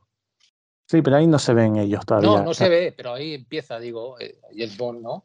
A sospechar que hay alguien por ahí, ¿no? Entonces eso es lo, que me gusta a mí de Red Grant, ¿no? Que es un tío eh, magnífico como esbirro, pero luego tiene ese, ese lado B que es precisamente el que aprovecha Bond para ganarle, ¿no? Porque a fuerza física iba a ser muy difícil, ¿no? Pero cuando le pilla ya desprevenido de la otra manera y también eh, gracias al gache de, de Q con el maletín, eh, eh, pues pone más en valor ¿no? que Bond le gane con inteligencia, ¿no? Eh, tú, Eduardo, ¿cómo, ¿cómo, ves a los villanos de esta película? Uf, pues hay, hay para ver y tomar. hay un montón de villanos de, de, todas las clases y tamaños. Y, a ver, un villano principal, pues claro, obviamente por parte de Spectra, pues está Blofeld, está Kronstein y está Rosa Klebb. Entonces, pues pues digamos que como villano principal, si hubiera que elegir uno, sería Rosa Klebb, porque es la que, digamos, está en el, sobre el terreno y la que se encarga de, de desarrollar el plan, ¿no? Pero, pero bueno, eh, como decís, eh, es Red Grant el que mmm, llama más la atención, porque claro, es el, es el asesino. Entonces, eh, es que además ha sido el molde para luego un montón de villanos que es bien rubios o bien silenciosos. a dos, tipos de villanos, ¿no? Y además, es que eh, no le oímos una palabra hasta que sube al tren. En el momento que, mata a Nash y sube al tren es cuando le oímos hablar por primera vez. Entonces ya, pero eh, haciendo el papel de, simulando ser Nash, simulando ser un agente británico. Entonces, eh, pero antes no, no le hemos oído decir una palabra. Entonces, cada uno, pues, hombre, Blofeld, por supuesto, es la primera vez que le vemos. Y claro, como no se le ve la cara, pues por eso está, digamos, la, la estrategia de, de, ponerle el gato, para enfocar la cámara en algún sitio, ¿no? Y atraer la atención ahí. Hombre, Krustin, pues eh, el organizador es un poco, tiene poco tiempo, es un poco tópico también. Y, y bueno, pues Rosa Klebb sí que, sí que también es de las más memorables. Porque más es que es la que llega hasta el final, hasta, hasta amenazar a, a, a Bond al final. Y bueno, pues el resto de los personajes también, eh, bueno, Morceni, bueno, es un personaje más secundario y tal. Y luego está por otra parte los rusos, que claro, realmente no son, no serían enemigos, sino más bien adversarios. En el sentido de que, eh, eh, bueno, pues sí que se ven envueltos un poco en la trama de, de Spectre. Claro, de Serían forma más bien enemigos no, no tanto de, como eh, pero, enemigos pero de Green Bay, más que, más que enemigos de Bond. Claro. Por ejemplo, Ben, pues es un tipo que está vigilando los eh, en la estación. La estación, sí, los ferrocarriles. Eso es. Bueno, luego ya Krilenko, obviamente sí, porque eh, intenta matar a intenta matar a, a Bay. Pero bueno, quiero decir también, eh, pero también porque a su vez han matado a otro agente de, de los rusos. Entonces, serían más bien adversarios antes que enemigos, a pesar de que, bueno, también se les da un toque así como de villanía a todos estos personajes. En fin, es una película también bastante, como digo, con mucha variedad en cuanto al tema de los villanos, ¿no? Lo cual también está muy bien, o sea, porque así puedes, puedes elegir, ¿no? Cuál te gusta más o cuál te gusta menos. Sí, efectivamente hay mucha variedad, los hay de muchos tipos. Eh, efectivamente el, está el conductor este al que asesina a Red Grant para complicar la trama. De alguna manera, como mismo Tatiana Romano es un poco inocente y no sabe muy bien dónde está metido, con los rusos también pasa un poco lo mismo, ¿no? Ellos están perdidos y demás. Y... A pesar de que, por ejemplo, en Krileku te dicen, eh, recuérdalo, este tipo mata por placer. En fin, Exacto. pero quiere decir que, que, que, quien lo mata al final es Green Bay, como venganza personal. Bueno, pero lo mata Green Bay, no, en realidad lo mata Red Grant, ¿no? O sea, es Red Grant que en algún momento, sin que lo veamos, se cuela en el vagón del tren para matarlos a los dos. No, no, ese es Benz. El que matan en el, en el vagón es Benz, el que vigila los, eh, la estación. Yo me refiero sí, al que se le por la boca de... Ah, perdón. Ah, Krilenku, sí. Ese, sí, sí, sí, sí. Vale, vale, es que te entendí, Benz. Vale, sí, sí, Krilenku, exacto. Igual, no sé si lo he dicho bien o lo he hecho mal. Bueno, Sí, no, creo que dijiste Benz o, igual yo entendí mal, sí, sí. Pues sí, yo, yo coincido, yo casi que también me quedo con, con Rosa Klepp, porque como apuntaba Eduardo, está hasta el final, está también desde el principio, y también porque como escasean las villanas en la saga Bond, pues también es una forma de, de ponerla en valor, ¿no? Tanto que lo reclamamos ahora, ¿no? Y sin embargo allí en la segunda película pues ya lo, ya lo teníamos, ¿no? Gran suele ser el más llamativo, ¿no? Porque es el más físico, porque también tiene esa famosa escena de, de acción en la pelea en el vagón, pero a mí siempre me van más un poco los villanos más, digamos, inteligentes, vamos a decirlo por que desarrollan la inteligencia, ¿no? Eh, y en este caso, eh, no lo contaría porque, bueno, sí, cuenta un poco el plan y lo ha ideado él, pero luego no, no le vemos más en la película. Entonces, es Rosa Claire quien lo ejecuta, es Rosa Klepp quien va a, la isla de Spectra para buscar a, y fichar a Red Grant. Eh, de alguna manera es ella la que está trabajando y la que está llevando a cabo el plan, ¿no? Y, por eso yo me quedo mucho más, mucho más con el personaje de Klepp. Pues vamos a comentar ahora los aliados, mm, además de los habituales M, Monty Q, en esta ocasión que además se estrena Desmond Llewellyn en el papel, eh, tenemos también a uno de los aliados más míticos y queridos de la saga, como Kerim Bay, que lo interpretó Pedro Almendari. Eh, ¿Qué te pareció a ti este, este aliado, Eduardo? Bueno, es de los mejores, es de los más carismáticos y tal. Y porque Pedro Almendari era muy buen actor. Y bueno, todos sabemos que tristemente esta fue su última interpretación, ¿no? Entonces, pues, pues bueno, eh, la verdad es que dejó huella. Dejó huella y también ha marcado eh, ha sido un molde para, para otros, eh, para otros aliados de Bond, ¿no? Eh, entonces, pues, pues la verdad es que es muy memorable. Y, se le ve como, a pesar de que tenía un cáncer en ese momento, es que se le ve como lleno de vida. sí, sí, sí, absolutamente. Es, una cosa que demuestra lo buen actor que era, ¿no? Es, Sí, sí, cuesta creer, cuesta, cuesta creer que, que, tuviera un cáncer durante el rodaje de la película. De hecho, Por eso, además, de hecho, se rodaron primero sus escenas. Sí, sí, y de hecho hay secuencias en las que se supone que, eh, bueno, que, aparece, que, aparece Green Bay, pero está interpretado por otras personas porque puede ni siquiera podía ponerse de pie. Hay una escena en la batalla cuando, bueno, pues eh, está detrás de un banco y tal disparando que, es, que es un doble, es un doble, porque claro. Sí, eh, la escena en la que levanta como la mesa, ¿no? Para, para esconderse detrás de ella. En el contraplano, efectivamente, no es él. Y, bueno, tiene una química con, con Sean Connery increíble. O sea, te crees que se hacen amigos al poco de conocerse. O sea, se le ve con, con, resolución, que tiene, que tiene medios, que tiene, eh, vamos, eh, es el carisma que tenía, que tenía este hombre. Bueno, y luego ya, pues bueno, los, los habituales, pues bueno, eh, claro, con el poquito tiempo que tienen, pues bueno, obviamente, eh, pues están a la altura de siempre. Quiero decir que, ya nos empezamos a acostumbrar a ellos, la primera vez que aparece Desmond, obviamente, y, bueno, pues todavía no tiene esa peculiar relación que tenía con Bond, porque ese es el alío del director de, Goldfinger, eh, Guy Hamilton. Y aquí se le ve como muy profesional, es decir, muy serio, le enseña a Bond el funcionamiento de la, del maletín y demás, y se lo ve como muy profesional, ¿no? Luego ya con la relación que tuvo después, pues ya se convirtió en un personaje más, más esperado, ¿no? Sí, Bond ya le tocaba las narices más adelante. Aquí, aquí Bond también era profesional. pues sí, efectivamente, a mí me encanta siempre ver a Bernard Lee porque es que me parece, es que, es que creo que no puede haber mejor actor para interpretar a M. Eh, está formidable en su papel. Siempre me gustan los coqueteos de, de Connery con Money Penny. Aquí, pues, es tan me, me, parece siempre una escena bonita, ¿no? ¿No? Eh, justo es la última persona a la que ve siempre normalmente la última persona a la que ve eh, James Bond antes de embarcarse en una misión, ¿no? Y siempre le dice buena suerte, ¿no? Siempre me gusta ese, ese, esa frase final, ¿no? Que le dedica. Y luego Q, pues bueno, sí, es que aquí Q eh, ya no es solo Q, es que son los gaches, porque bueno, la primera película al cabo le una pistola, pero aquí ya esto empezó ya a ser muy llamativo, ¿no? El maletín, la forma de, de abrirse eh, según cómo pongan los pestillos para que no explote la bomba, que no sé si os pasa a vosotros, pero es que yo cada vez que veo la película digo, por favor, hazlo bien, porque es que, es que, es que como yo sé que si lo tuviera que hacer yo sé que metería la pata. Siempre veo esa escena con mucha tensión. Y mira que me la sé de memoria, ¿no? Pero, pero siempre me pone muy nervioso cuando va a abrir, cuando va a abrir el maletín, ¿no? Según cómo ponga los, los pestillos. Y bueno, efectivamente lo, lo que decías, ¿no? Pedro Mendari, eh, hay una química absoluta absoluta con él. Eh, es muy sentida además su, su muerte, ¿no?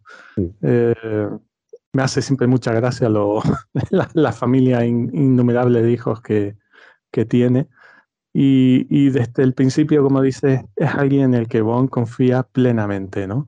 Eh, incluso una escena a lo mejor que pasa un poco desapercibida cuando se meten en los canales para ir a lo que es la, eh, lo que es el en la parte de abajo del edificio donde están ahí reunidos Benz y demás. Me hace, me, hace gracia una escena en la que eh, este, Karim Bey le, le, tira algo a Bond, no sé si son los prismáticos o... No, prismáticos no.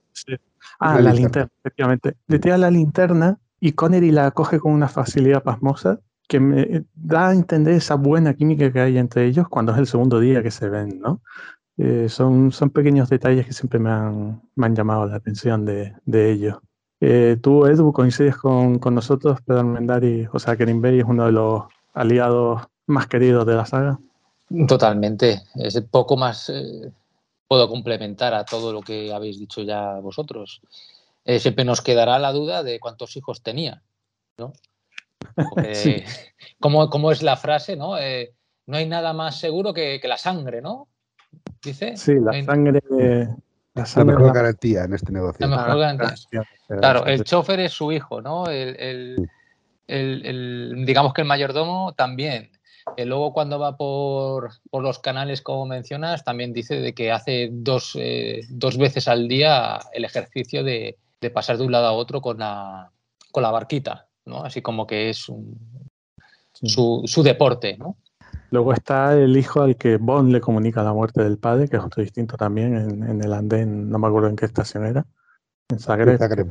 Adoro las familias numerosas. Es más, mi vida entera fue una cruzada en pro de las grandes familias. Me consta. Y, bueno, y luego ya, ya que mencionamos hijos, luego está el hijo real de Pedro Almendaris que apareció en Licencia para Matar. Pedro Almendaris Jr. tuvo, le dio un pequeño papel en la película Licencia para Matar. Bendita sea. Vamos a hablar ahora de las localizaciones. Empezamos en la llamada isla de Spectra, donde la organización tiene una de sus bases, en la que aquellos que acostumbran a ver las películas en versión original, pues escucharán que la primera frase de la película se dice en español. ¡Cada uno dónde está! No se hace luego referencia a ello en la película, y dudando mucho, como creo yo, que esa base puede estar en Sudamérica, pues bueno, muchos fantaseamos con que se pueda encontrar en España, ¿no? Tenemos también Venecia, que aparece brevemente al principio en la partida ajedrez y luego al final en el epílogo de la película, pero donde se desarrolla principalmente toda la trama es en, en Estambul y todos esos lugares por los que va recorriendo el Orient Express. ¿Qué, ¿Qué os parecen estas localizaciones, Edu?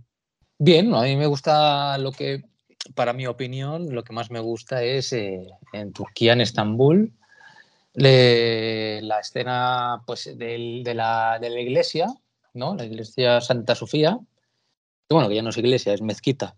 Y, por lo demás, pues, eh, pues bastante. La cosa es que el, tema de Venecia, eh, a mí, pues Moonraker me hizo me hizo mucho daño y prefiero muchísimo más las escenas de ya. Es muy corto, es muy corto, ¿no? La, que también me hace gracia una cosa, porque cuando van con, con la lancha y los cuatro bidones de gasolina, eh, y James Bond dice, tenemos bastante gasolina para llegar a, a, Venecia, y luego resulta que dispara los bidones y los tira y los hace explotar. Entonces, mi, mi, mi, pregunta es, ¿cómo llegaron? ¿Era diésel? ¿Era híbrido? ¿O, o, o qué? No, no es que la tengo muy fresca, la vi ayer y, me dejó pensando eso, ¿no? ¿Cómo llegaron? Haciendo autostop, o lo que sea. La magia del cine, la magia, la del, magia del cine, ¿no? pero os disteis cuenta de, ese detalle. Eh, pues eh, supongo que antes de llegar a Venecia directamente para ir a algún sitio a repostar. Efectivamente. Aparte de que yo, a ver, yo no soy entendido del tema de barcos, pero tampoco se les hace falta cinco bidones de gasolina para, para llegar a Venecia.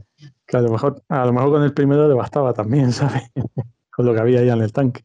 Bueno, pues sí, efectivamente Venecia tiene un papel cortito, pero bueno, como luego fue siendo habitual, pues... Luego hay mucho de estudio, mucho, mucho escenario de estudio. Venecia, bueno, claro, la partida es un, es un interior, pero bueno, ya esa primera escena después de los títulos de créditos, que venimos de una escena de noche, eh, de repente la película, eh, cuando ves ese ese paisaje de Venecia, con el agua, el canal y tal, de repente ya entra una luz que ya es como si empezara otra película de repente, ¿no?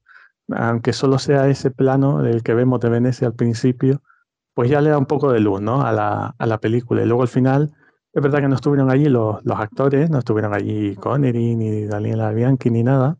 Era todo pues lo que era el croma de aquella época, ¿no? No era croma, era proyectaban en, en, una, en una tela detrás. Pero sí, aquí el, el, protagonista en cuanto a localizaciones, pues es Estambul, que luego siempre, luego fue un, un, un paisaje habitual, ¿no? En el cine de espionaje. Eh, no creo que lo fuera antes, así que de alguna manera Bond lo, lo introdujo como, como ciudad de espionaje, ¿no? En el cine. Y, luego a mí me encanta el Express. El Orient Express porque, porque es que está moviéndose todo el rato, eh, está avanzando la trama, pero también está avanzando el tren. No sé, siempre me ha llamado mucho la atención este, este, este paisaje que se puede considerar también el Orient Express. Es muy interesante siempre todo lo que ocurre dentro, eh, lo estrecho que es, eh, los juegos que tienen que hacer para, para averiguar dónde está uno, dónde está Benz, en fin. Y luego, por supuesto, la, la mítica pelea ¿no? con, con, con Red Grant. Eh, me resulta fascinante los, paisajes en esta película. ¿Tú, Eduardo, coincides?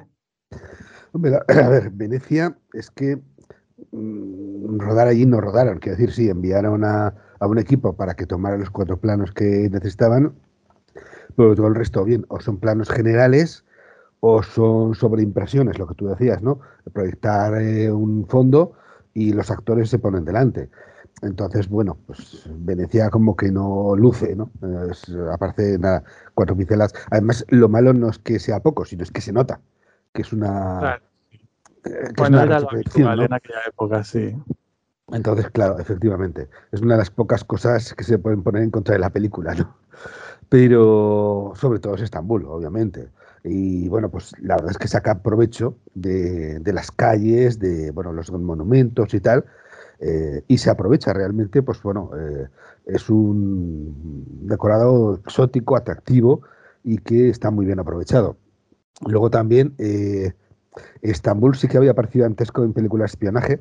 Os recomiendo una película muy buena que se llama Operación Cicerón, ah, de la Segunda Guerra Mundial y que se, se, se desarrolla en Estambul porque bueno, es un espía que estaba metido dentro de la embajada eh, británica de Estambul durante la Segunda Guerra Mundial. Bueno, no os cuento nada porque esa película es, es buenísima y bueno, pues no, no hay que desvelar nada. y, sí.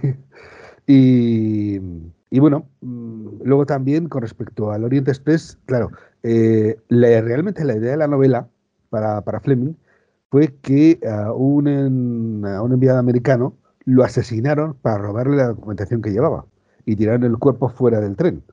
Pues a partir de ahí, él empezó a desarrollar la trama de la novela. Y bueno, eh, por supuesto, el Oriente Express tiene toda esa mitología detrás de, claro, recorrer un montón de países, eh, cada uno de su padre y su madre, occidentales, orientales, que muchas veces eh, tuvieron, han tenido que cambiar el recorrido, tuvieron que cambiar el recorrido porque a lo mejor un país entraba en guerra con otro y tenían que cambiar la, eh, el, el, el, recorrido de, del tren, ¿no? Y, sí, ha tenido distintos a lo largo del. sí, sí. Incluso y... creo que hubo un recorrido que llegaba hasta Londres, porque inicialmente creo sí, que era sí, hasta sí, París, ¿no? Realmente llegó, el, el, nombre completo era Simpson Orient Express. Y bueno, eh, la verdad es que es un acierto, eh, como lo muestran, como está bien aprovechado también. Es decir, no solamente ves el tren, sino que vas recorriendo distintas, pues eh, el comedor del tren, eh, vas viendo distintas, eh, no solamente el, el, vagón donde están ellos, sino otros más también. En fin, la verdad es que está muy bien aprovechado también ese, ese decorado. Vamos ahora con uno de los puntos fuertes, la banda sonora, con un John Barry pletórico, empezó ya a perfilar lo que acabaría conociéndose como el sonido Bond, ¿no? Tenemos también la canción que interpretó Matt Mondo, que previamente fue rechazada por, por Frank Sinatra. A día de hoy creo que sigue siendo el único cantante que ha declinado la oferta de encargarse de la canción de la película. Que entonces todavía no, era todavía el que Claro, no lo era todavía. No sé hasta qué punto a lo mejor luego Frank Sinatra a lo mejor se, pudo arrepentir. la, hija, la hija fue la que apareció. Bueno, es verdad, efectivamente, Nancy Sinatra luego solo se vio dos veces, sí. Eh, a ti, Eduardo, bueno, ¿qué te parece la, banda sonora? No sé si tienes algún tema muy que buena, Muy buena, eh, no tanto la canción, quiero decir, la canción no la veo mala, pero, mm, no sé, en comparación, por ejemplo, con Goldfinger, Operación Trueno, que vinieron inmediatamente después, pues palidece un poco. Mm, no sé, eh, veo, valoro mucho más, por ejemplo, la banda sonora que lo que es la propia canción. Y la banda sonora es que es maravillosa también eh, cómo coge el ambiente de Estambul sobre todo y tal, ¿no? Y es una pena que a lo mejor, porque hay unos temas que aparecen en el, en el LP, en el disco, que luego no, los, no aparecen en la película. Y que, bueno, Hay uno que se llama Golden Sí, Golden Horn, el corno de oro. memoria. Sí, eso es. que es y que hubiera quedado, perfecto, hubiera quedado precioso en la película. Sí, a mí me gusta Entonces, Pues, eh, la, y, y, bueno, la primera aparición del tema 007 también, durante la, batalla en el campamento gitano, que, se encaja, vamos, que también te, realza toda la acción y todo el suspense de la, de la secuencia. Yo la verdad es que, vamos, ahí John Barry demuestra que era el compositor ideal para James Bond. Sí, efectivamente, ahí introdujo ya por primera vez el 007 Theme, que luego se repitió tres o cuatro veces más.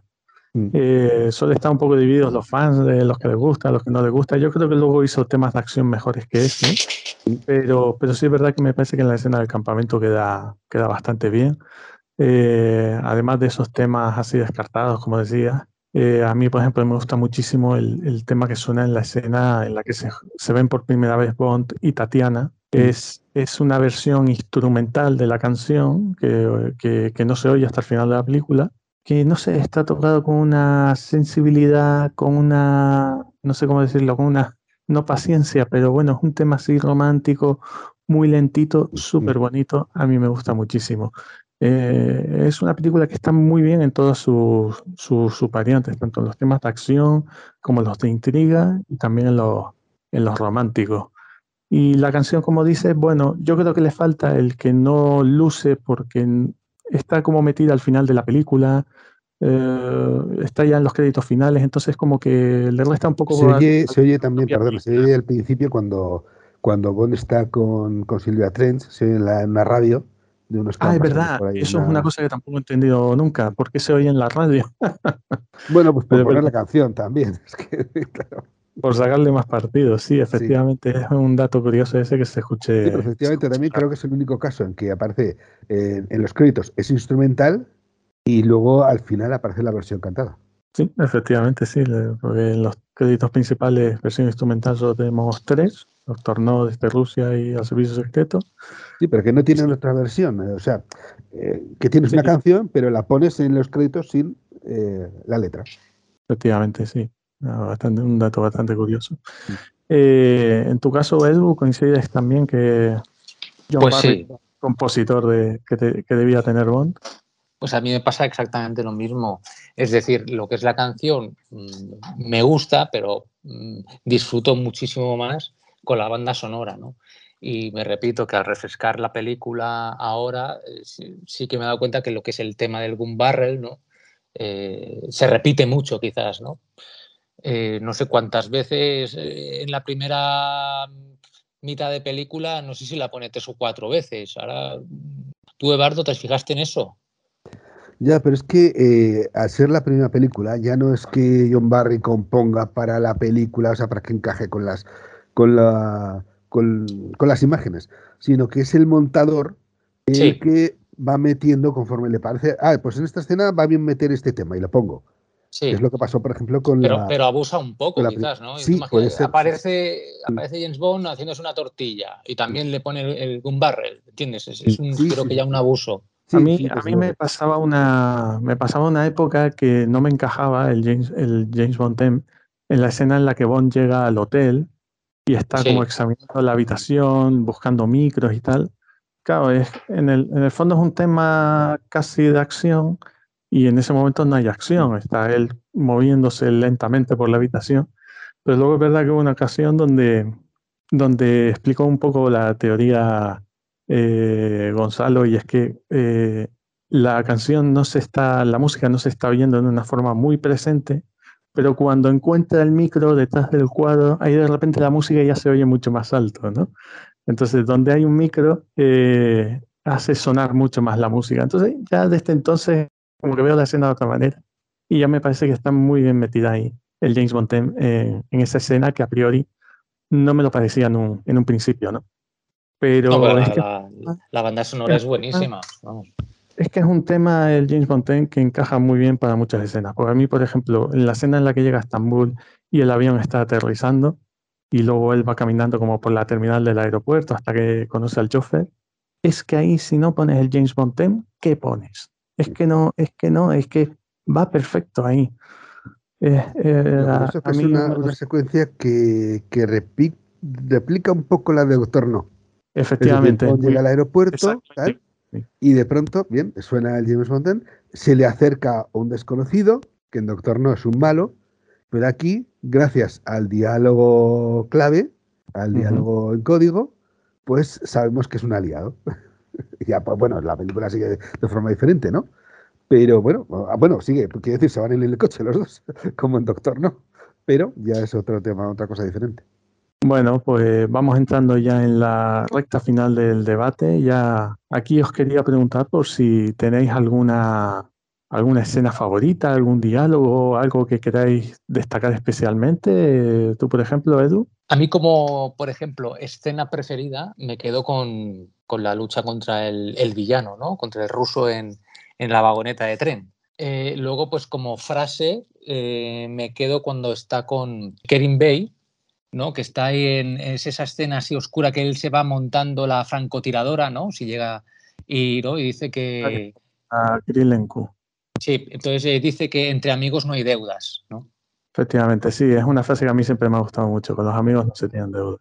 Exacto, yo me quedo con esa frase y, escena preferida, pues la, lucha contra el ruso, que la verdad es que en, esa época eh, debería de ser, vamos, eh, bestial ver esa coreografía. Sí, en tu caso, Eduardo, comparte una es opinión. Que toda la película tiene un montón de escenas a, destacar. O sea, es una película muy buena, con muy buenas escenas. Y por decir una distinta, pues eh, yo me quedo con la, la, secuencia en el campamento gitano. Es que eh, es una escena con mucho humor también con una sorna. Eh, espero que se pueda comer con las manos, ¿no?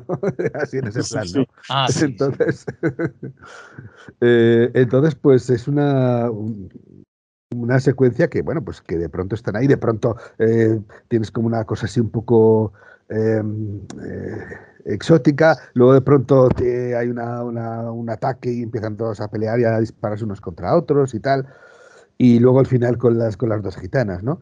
Entonces, eh, el final de la secuencia es que tiene una frase maravillosa, porque, claro, dice, que no luchen más, vale, pues decide tú, como si no tuviera bastantes problemas, ¿no? Y, le dice, Makerim le trae a las dos y dice, tienes que decir, decide pues. Y termina diciendo que es una frase que me encanta, esto requiere su tiempo. Es que hay, hay, muchas escenas muy buenas y frases o también. Una serie de insinuaciones de que, a tener sexo con las dos. es que... Efectivamente. La escena del guisado también está muy bien, cuando le pregunta dos veces la hora y le dice que, un reloj ruso siempre es puntual, ¿no? Sí. Los relojes rusos nunca fallan, sí, sí. Además, en el campamento me hace gracia porque hay, un, hay una escena eh, durante el baile que, a Bond le ves riéndose. Mm. Eh, sí, sí. Eh, no, digo, no digo a carcajadas, ¿no? Pero. Pero una, sonrisa muy amplia, sí, sí. Claro. Pero también cuando, explota, cuando explota la bomba también se ríe en el visado. Sí, también. No es muy habitual verle con una sonrisa tan así de oreja a oreja en la sala, ¿no? A Bond. Eh, ni siquiera con Roger Moore, ¿sabes? O sea que es una escena incluso en la que se lo está pasando bien, ¿no? Eh, siempre me ha llamado también la atención esa, esa sonrisa de, pues yo por destacar, sí, un poco como decía Bardo, es muy difícil porque es que es una película, yo creo, a la que no se le puede poner un pero. Si es que además lo hemos estado viendo, hemos estado todos, todos, todos de acuerdo. Es una película complicada para debatir porque es que estamos siempre todos de acuerdo en todo. Eh, yo voy a tirar un poco por, por algo que no sabemos hacer habitualmente, pero yo voy a destacar la dirección de Terence Young, porque creo que está inspiradísimo con los planos, con la puesta en escena, esos movimientos de, cámara, por ejemplo, en la sala del ajedrez, cómo te va, cómo va descendiendo la cámara hasta que vas viendo todo el espacio, eh, cómo hace para mostrar a Red Grant en esas innumerables veces en las que está por ahí sin que le vea Bond, está por ahí detrás. Me gusta especialmente la escena del tren, eh, creo que era en Zagreb, eh, que Bond se baja y, y, está buscando, creo que es, es, la escena en la que está buscando a Nash. Entonces está Bond caminando por el andén y detrás está Red Grant eh, caminando, siguiéndole es el mismo ritmo que lleva Bond. Aparece por una ventana, se vuelve a esconder, vuelve a aparecer por la otra ventana, se vuelve a esconder. Cada vez que se ve por la ventana, eh, Barry, muy oportuno, eh, le pone ahí unas notitas.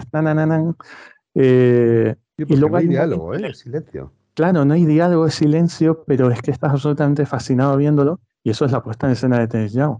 Y, y, además hay un momento en el que se para Red Grant, no le vemos porque no se para en una ventana, pero al fondo hay, como en la pared, hay como un cristal y le vemos el reflejo de Red Grant. O sea, está todo muy medido, ¿no? Sí, sí, eh, sí. Me, me, me, resultan fascinantes todos estos detalles tan, tan cuidados de, de, dirección. En la escena previa, por ejemplo, a la muerte de Karim Bey, cuando, cuando Karim Bey se está haciendo pasar por el revisor, eh, este, ¿cómo se llamaba? Benz, tiene el dinero en la mano preparado para pagarle al revisor, la cámara está siguiendo las manos sí, y cuando abre la puerta vemos una pistola. No estamos viendo la cara de nadie. O sea, y la crispación de la mano de Ben.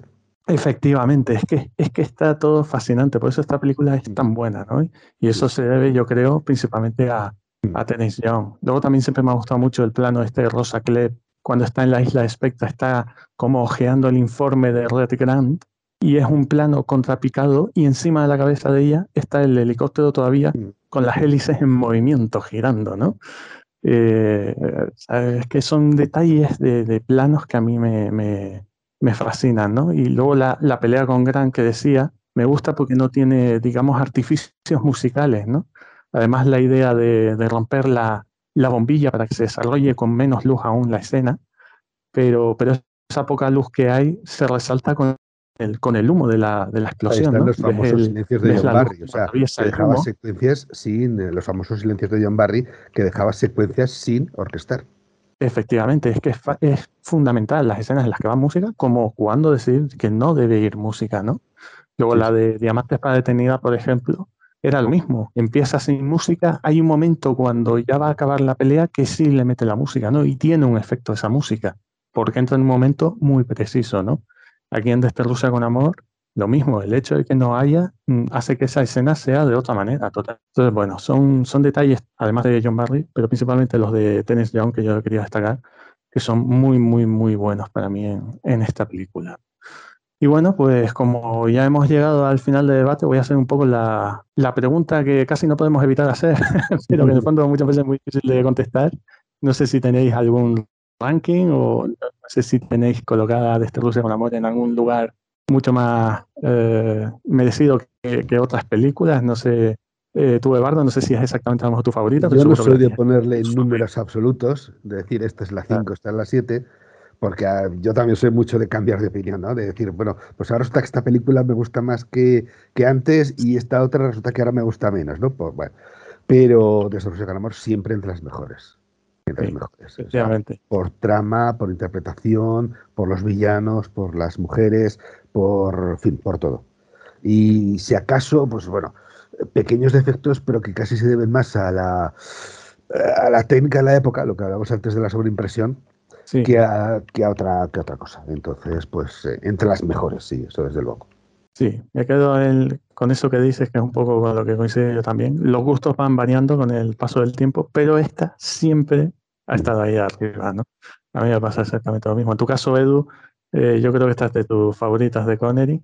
Sí, efectivamente. Es mi preferida de Connery y está entre las primeras en, en digamos, en mi top eh, general de, de, James Bond, pero me pasa como con como Eduardo, que, que, van variando en el tiempo, ¿no? Pues a lo mejor ahora me pongo Vive y deja morir y, y me gusta tanto que, que muevo mi, mi, ranking personal.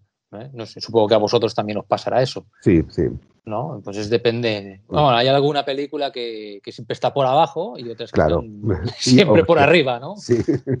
Y fíjate que esta era de las primeras películas que vi yo, porque eso, yo empecé viendo en VHS y principalmente las de Connery, que eran las que más tenía yo en casa, y, y ya incluso que debía tener yo a lo mejor siete años cuando veía esta película, yo era muy, muy pequeño cuando empecé a verla, y, y a mí esta siempre me ha gustado muchísimo, a pesar de ser una película que no tiene tantas escenas de acción, están más concentradas al final, para mí siempre me ha gustado muchísimo esa película, incluso para alguien como era yo en ese momento, tan pequeño, tan joven, que a lo mejor una trama de esta de más de espionaje, o como decía Bardo antes, que es una película que tiene muchos silencios, no lo aparenta, pero en realidad tiene muchas escenas de silencio. A mí siempre me ha gustado muchísimo y, y ahora la disfruto más que nunca. La he visto dos veces esta semana y es que me la, me la volvería a ver mañana. No me resultaría nada pesada eh, verla, verla varias veces así de forma tan, tan seguida. Sin duda es una película, una película a la que volver muy a menudo, ¿no? Y sin duda absoluta para mí es un 10 dentro de, dentro de la saga Bond. Bueno, pues con esto creo que hemos llegado ya al final del debate y Bueno, quisiera, una- quisiera mencionar una cosita sobre el videojuego, que, que a mí me gustan mucho los videojuegos, Ah, bueno, ¿no? ya sabéis. claro. Sabéis Yo que hay un videojuego que se llama Desde. Rusia con Amor también, Sí, con la fantástica portada de fondo rojo de Sí. Desde Rusia con Amor, que me encanta. Mi taza de café también es Desde Rusia con Amor. Ah, Eh, nuestro compañero Javi Bon en su despacho de Snorkis tiene al fondo un cartel de Desde Rusia con Amor. Pero bueno, Sí, efectivamente. El juego que salió multiplataforma en el 2005, no sé si lo sabíais, que la versión original del juego, es decir, en, en inglés, eh, la propia voz es de Sean Connery. La prestó él. Efectiva. Sí, sí. Y nunca Así digas como- nunca jamás, dijo, nunca digas nunca jamás, y al final volvió de alguna manera. Sí. Porque claro, como es su preferida, pues él pues, quiso añadir su, su voz al personaje. El videojuego está eh, muy bien. Eh, lo podéis ver en YouTube. Eh, tenéis el juego completo con las eh, eh, escenas, el teaser y sus gadgets y su smoking blanco y que vale la pena. Vale la pena echarle un vistacillo a este videojuego que es bastante fiel y una vez te lo pasas eh, puedes complementar con varias misiones eh, extra y a ver si se dignan ya de una vez y ahora que está tan de moda todo esto de los remasters y remakes hacer ya unos remasters de unos videojuegos que tuvimos en el 2000 muy buenos de 007 y pronto esperamos que pronto sepamos algo del videojuego que se está haciendo que ya lleva algunos años de producción Sí, está un poco parado, no, no sabemos en qué, en qué punto está ese. no ese sé video. no sé no sé qué sabremos antes Se está haciendo algo, la verdad. no sé si sabremos algo antes del videojuego o, o de la película porque no tienen ninguna prisa ¿eh? Sí, sí, no, ni- ni- no, no apostaría yo que va a llegar antes. ¿eh? a, ver, a ver qué llega antes Por cierto, dijiste que el videojuego es de 2005. sí Sí, o sea que yo creo entonces Connery ya estaba retirado, ¿no? De, de la interpretación, porque creo que su última pe- Eh, su última Extraordinario. película fue uno que hacía como de escritor, ¿no? Hacía de escritor, ¿no? No, esa fue la penúltima. La penúltima. Ah, la pues última te sería la Liga de los Caballeros Extraordinarios. Exacto, Esa fue la que le hartó, la que dijo ya no, ya no trabajo más en Sí, esto. sí. Y luego sí que puso la voz a una película que se llama Sergilio, o Servilio o algo así. Sí, Una de dibujos sí, animados, película pero que él ponía la voz al protagonista. Sí, efectivamente. Pero bueno, Bueno. dijo que no quería trabajar más, pero se llevó un, un buen pellizco ¿eh? de despedida, de dinero. Yo, yo no soy de, yo no soy de videojuegos, pero lo que sí que tengo es el CD de la banda sonora del videojuego. Un compositor creo que se llama Christopher Lenners o algo así. Sí, está en YouTube Habla- también, por si quieres Sí, escucharlo. está- la banda sonora también está por ahí por YouTube. Y, y fíjate que no sería mala idea. Es verdad que ahora, como hay tan pocos videojuegos Bond, por, por no decir ninguno, pero no es mala idea esa de, de sacar videojuegos, mm, videojuegos modernos, actuales, pero revisitando películas anteriores, porque anda que no hay películas en las que se le podría sacar un buen, un buen partido, ¿no? A mí se me ocurre, por ejemplo, Operación Trueno, que es una película que tiene mucha acción. Eh, todas esas escenas debajo del agua en un videojuego yo creo que debe estar, debería estar bastante chulo, ¿no? A ver qué nos hacen, porque lo último que leí era como que iba a explotar los orígenes de la gente 00. Efectivamente, sí. Bueno, veremos el videojuego ese. Pero, pero confirmado, confirmado, o esto ya sabes cómo, cómo va la cosa. cada día sale un actor nuevo de Bond, pues imagínate, con el videojuego puede pasar lo mismo. Es que yo creo que desde que se anunció ese videojuego no se ha vuelto a saber nada. No, es que son producciones de años ahora, ¿eh? Para un videojuego. Sí, pero el hecho de que no se sepa nada, una mísera noticia, nada, no, es, como extraño, creo yo. ¿no? Bueno. Es verdad que, es verdad que los videojuegos, como es, son, son ordenadores y en, y en oficinas, pues no, no, es como los rodajes de las películas, que son al aire libre y se puede ver lo que se está haciendo. Pero es verdad que, que, bueno, a lo mejor están trabajando y, y bueno, y llega un videojuego espectacular. Who are you? The name is Bond. James Bond. Os pregunto por lo, lo, que solemos, como solemos acabar los debates, sobre lo último bondiano que, que habéis hecho. En tu caso, Edu, además de ver la película, ¿has hecho alguna cosilla más? Eh, pues he estado jugando un poquillo, bueno, como ya sabéis, se volvió a lanzar el videojuego de GoldenEye y he estado probando las, las, las, dos versiones, la que ha salido para Nintendo Switch y la que ha salido para el Game Pass de Microsoft. Me quedo sinceramente con la versión de Microsoft por el tema del control y, bueno, eso es lo, lo último bondiano que, que, he estado haciendo porque no, no, no me da la vida para más. Ojalá el día tuviese 36 horas. Bueno, y, si las tuviéramos estarías ocupado con oh, Y aún así no podríamos, porque, porque es que aparte de, de, de la saga 007, pues eh, en mi caso, pues eh, me, me, gustan las series, las películas, los videojuegos, los libros, los cómics y, y no doy a más. Y, y, bueno, ya nos digo la familia. Sí, hay, hay muchas cosas para hacer y muchos compromisos también. En tu caso, Eduardo, eh, imagino que estará eh, ya ultimando la charla de la convención, si no la tienes ya preparada. Hombre, todavía me falta un poquillo para, para pulirla y tenerla bien, pero bueno, obviamente, como ya se ha anunciado, va a tratar sobre la novela Casino Royal al cumplirse el 70 aniversario. Entonces ah, espero poder contar cosas que son muy, muy poco conocidas sobre la novela. Sí, me interesa mucho, me interesa mucho esa charla y tengo muchas expectativas en ella, sin meter presión. A ver. Pero, pero seguro que va a haber datos muy reveladores muy, y muy interesantes viniendo de ti. Perdóname, pero tengo pendiente una conferencia muy importante. Bueno, yo lo, lo último que he hecho es, eh, yo he estado este año eh, leyéndome las novelas este mes de mayo me hubiera tocado leer Desde Rusia con Amor, que es la quinta novela, pero voy con un mes de retraso. Entonces no, no hubiera estado bien que me coincidiera haberme leído Desde Rusia con Amor, así que bueno, la última que he leído es Diamante para la Eternidad. Y, y luego el otro día estuve por la librería ocho y medio, que es una librería de cine muy conocida en Madrid, y me encontré con, en el merchandising, me encontré con, ahí en una estantería que tenía, una lata de Vive y deja morir, Mm. Eh, que, que la sacaron, pues no sé si fue este año o el año pasado, que es un producto oficial de la EON. Son como unas cajas metálicas, la verdad es que son muy, son muy bonitas. claro, la vi ahí. ya estuve en su momento pensando si comprarla. Efectivamente, efectivamente. Es una, una, lata así estilo clásico, antiguo, para que se usaba pues para llevar la comida de, de picnic y demás. Y la verdad es que es muy bonita, es muy bonita tenerla y bueno, no, no la voy a usar para llevar yo el sándwich al trabajo, pero, pero para guardar cachivaches, para guardar postales, por ejemplo, está muy bien. Para guardar las postales que conseguimos luego en las convenciones y, y jornadas bondianas y demás, pues, pues es, es, bastante útil y queda muy buena en la estantería. Y ahora el almuerzo.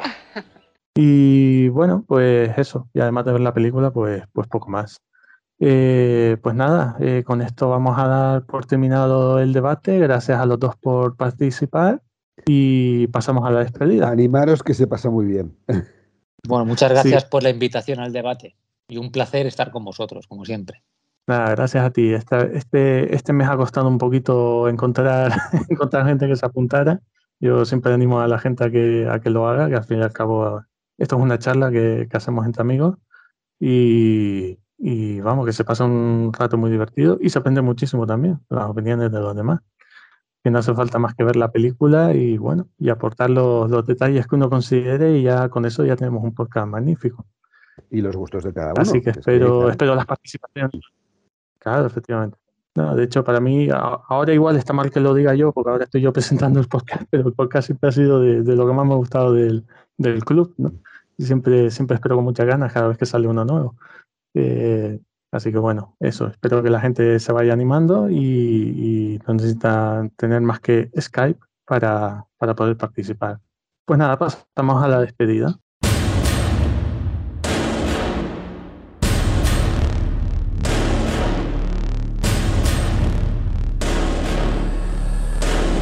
Bond, Bond, Bond, Bond.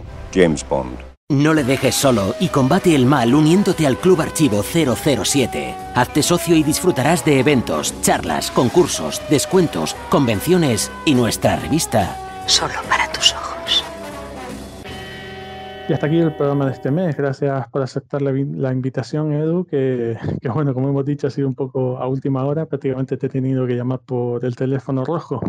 En este momento tenemos en el Kremlin un loro que habla ruso en constante comunicación por radio con el Pentágono. Fantástico. Por supuesto, y además la ilusión que me ha hecho de, de recibir la, la, llamada del MI6, ¿no? Eh, pidiendo de mis servicios. Por supuesto, y además por una de mis películas eh, preferidas, aún más ilusión me ha hecho también. Y como siempre, eh, llamar siempre que, que, que queráis para, para contar conmigo y, a veces se puede, a veces no se puede, pero yo encantado de, de, de, poder estar con vosotros. Pues muy bien, pues muchas gracias Edu y ya nos seguiremos viendo en futuros podcasts si no nos vemos en, en, en persona. Que nos veremos en persona, ya lo veas como sí. A lo mejor vale. este año no, el siguiente tampoco, no lo sé. A lo mejor nos vemos dando de comer a las palomas jubilados, pero bueno, nos vamos a ver, ¿no? Bueno, yo espero que por lo menos antes de que se estrene el 26 nos veamos. Y yo creo que eso es dar un margen amplio. Pues por supuesto, sí, sí que nos vamos a ver, nos vamos a ver todos, que tengo muchísimas ganas de, de, de conocer a, a, a, muchos de agentes, a Rocío, a, a, Javi, a Eduardo, a ti, David, a, muchos. Pues muy bien, pues muchas gracias, Edu. Ya nos vemos en la próxima. Un fuerte abrazo y muchísimas gracias.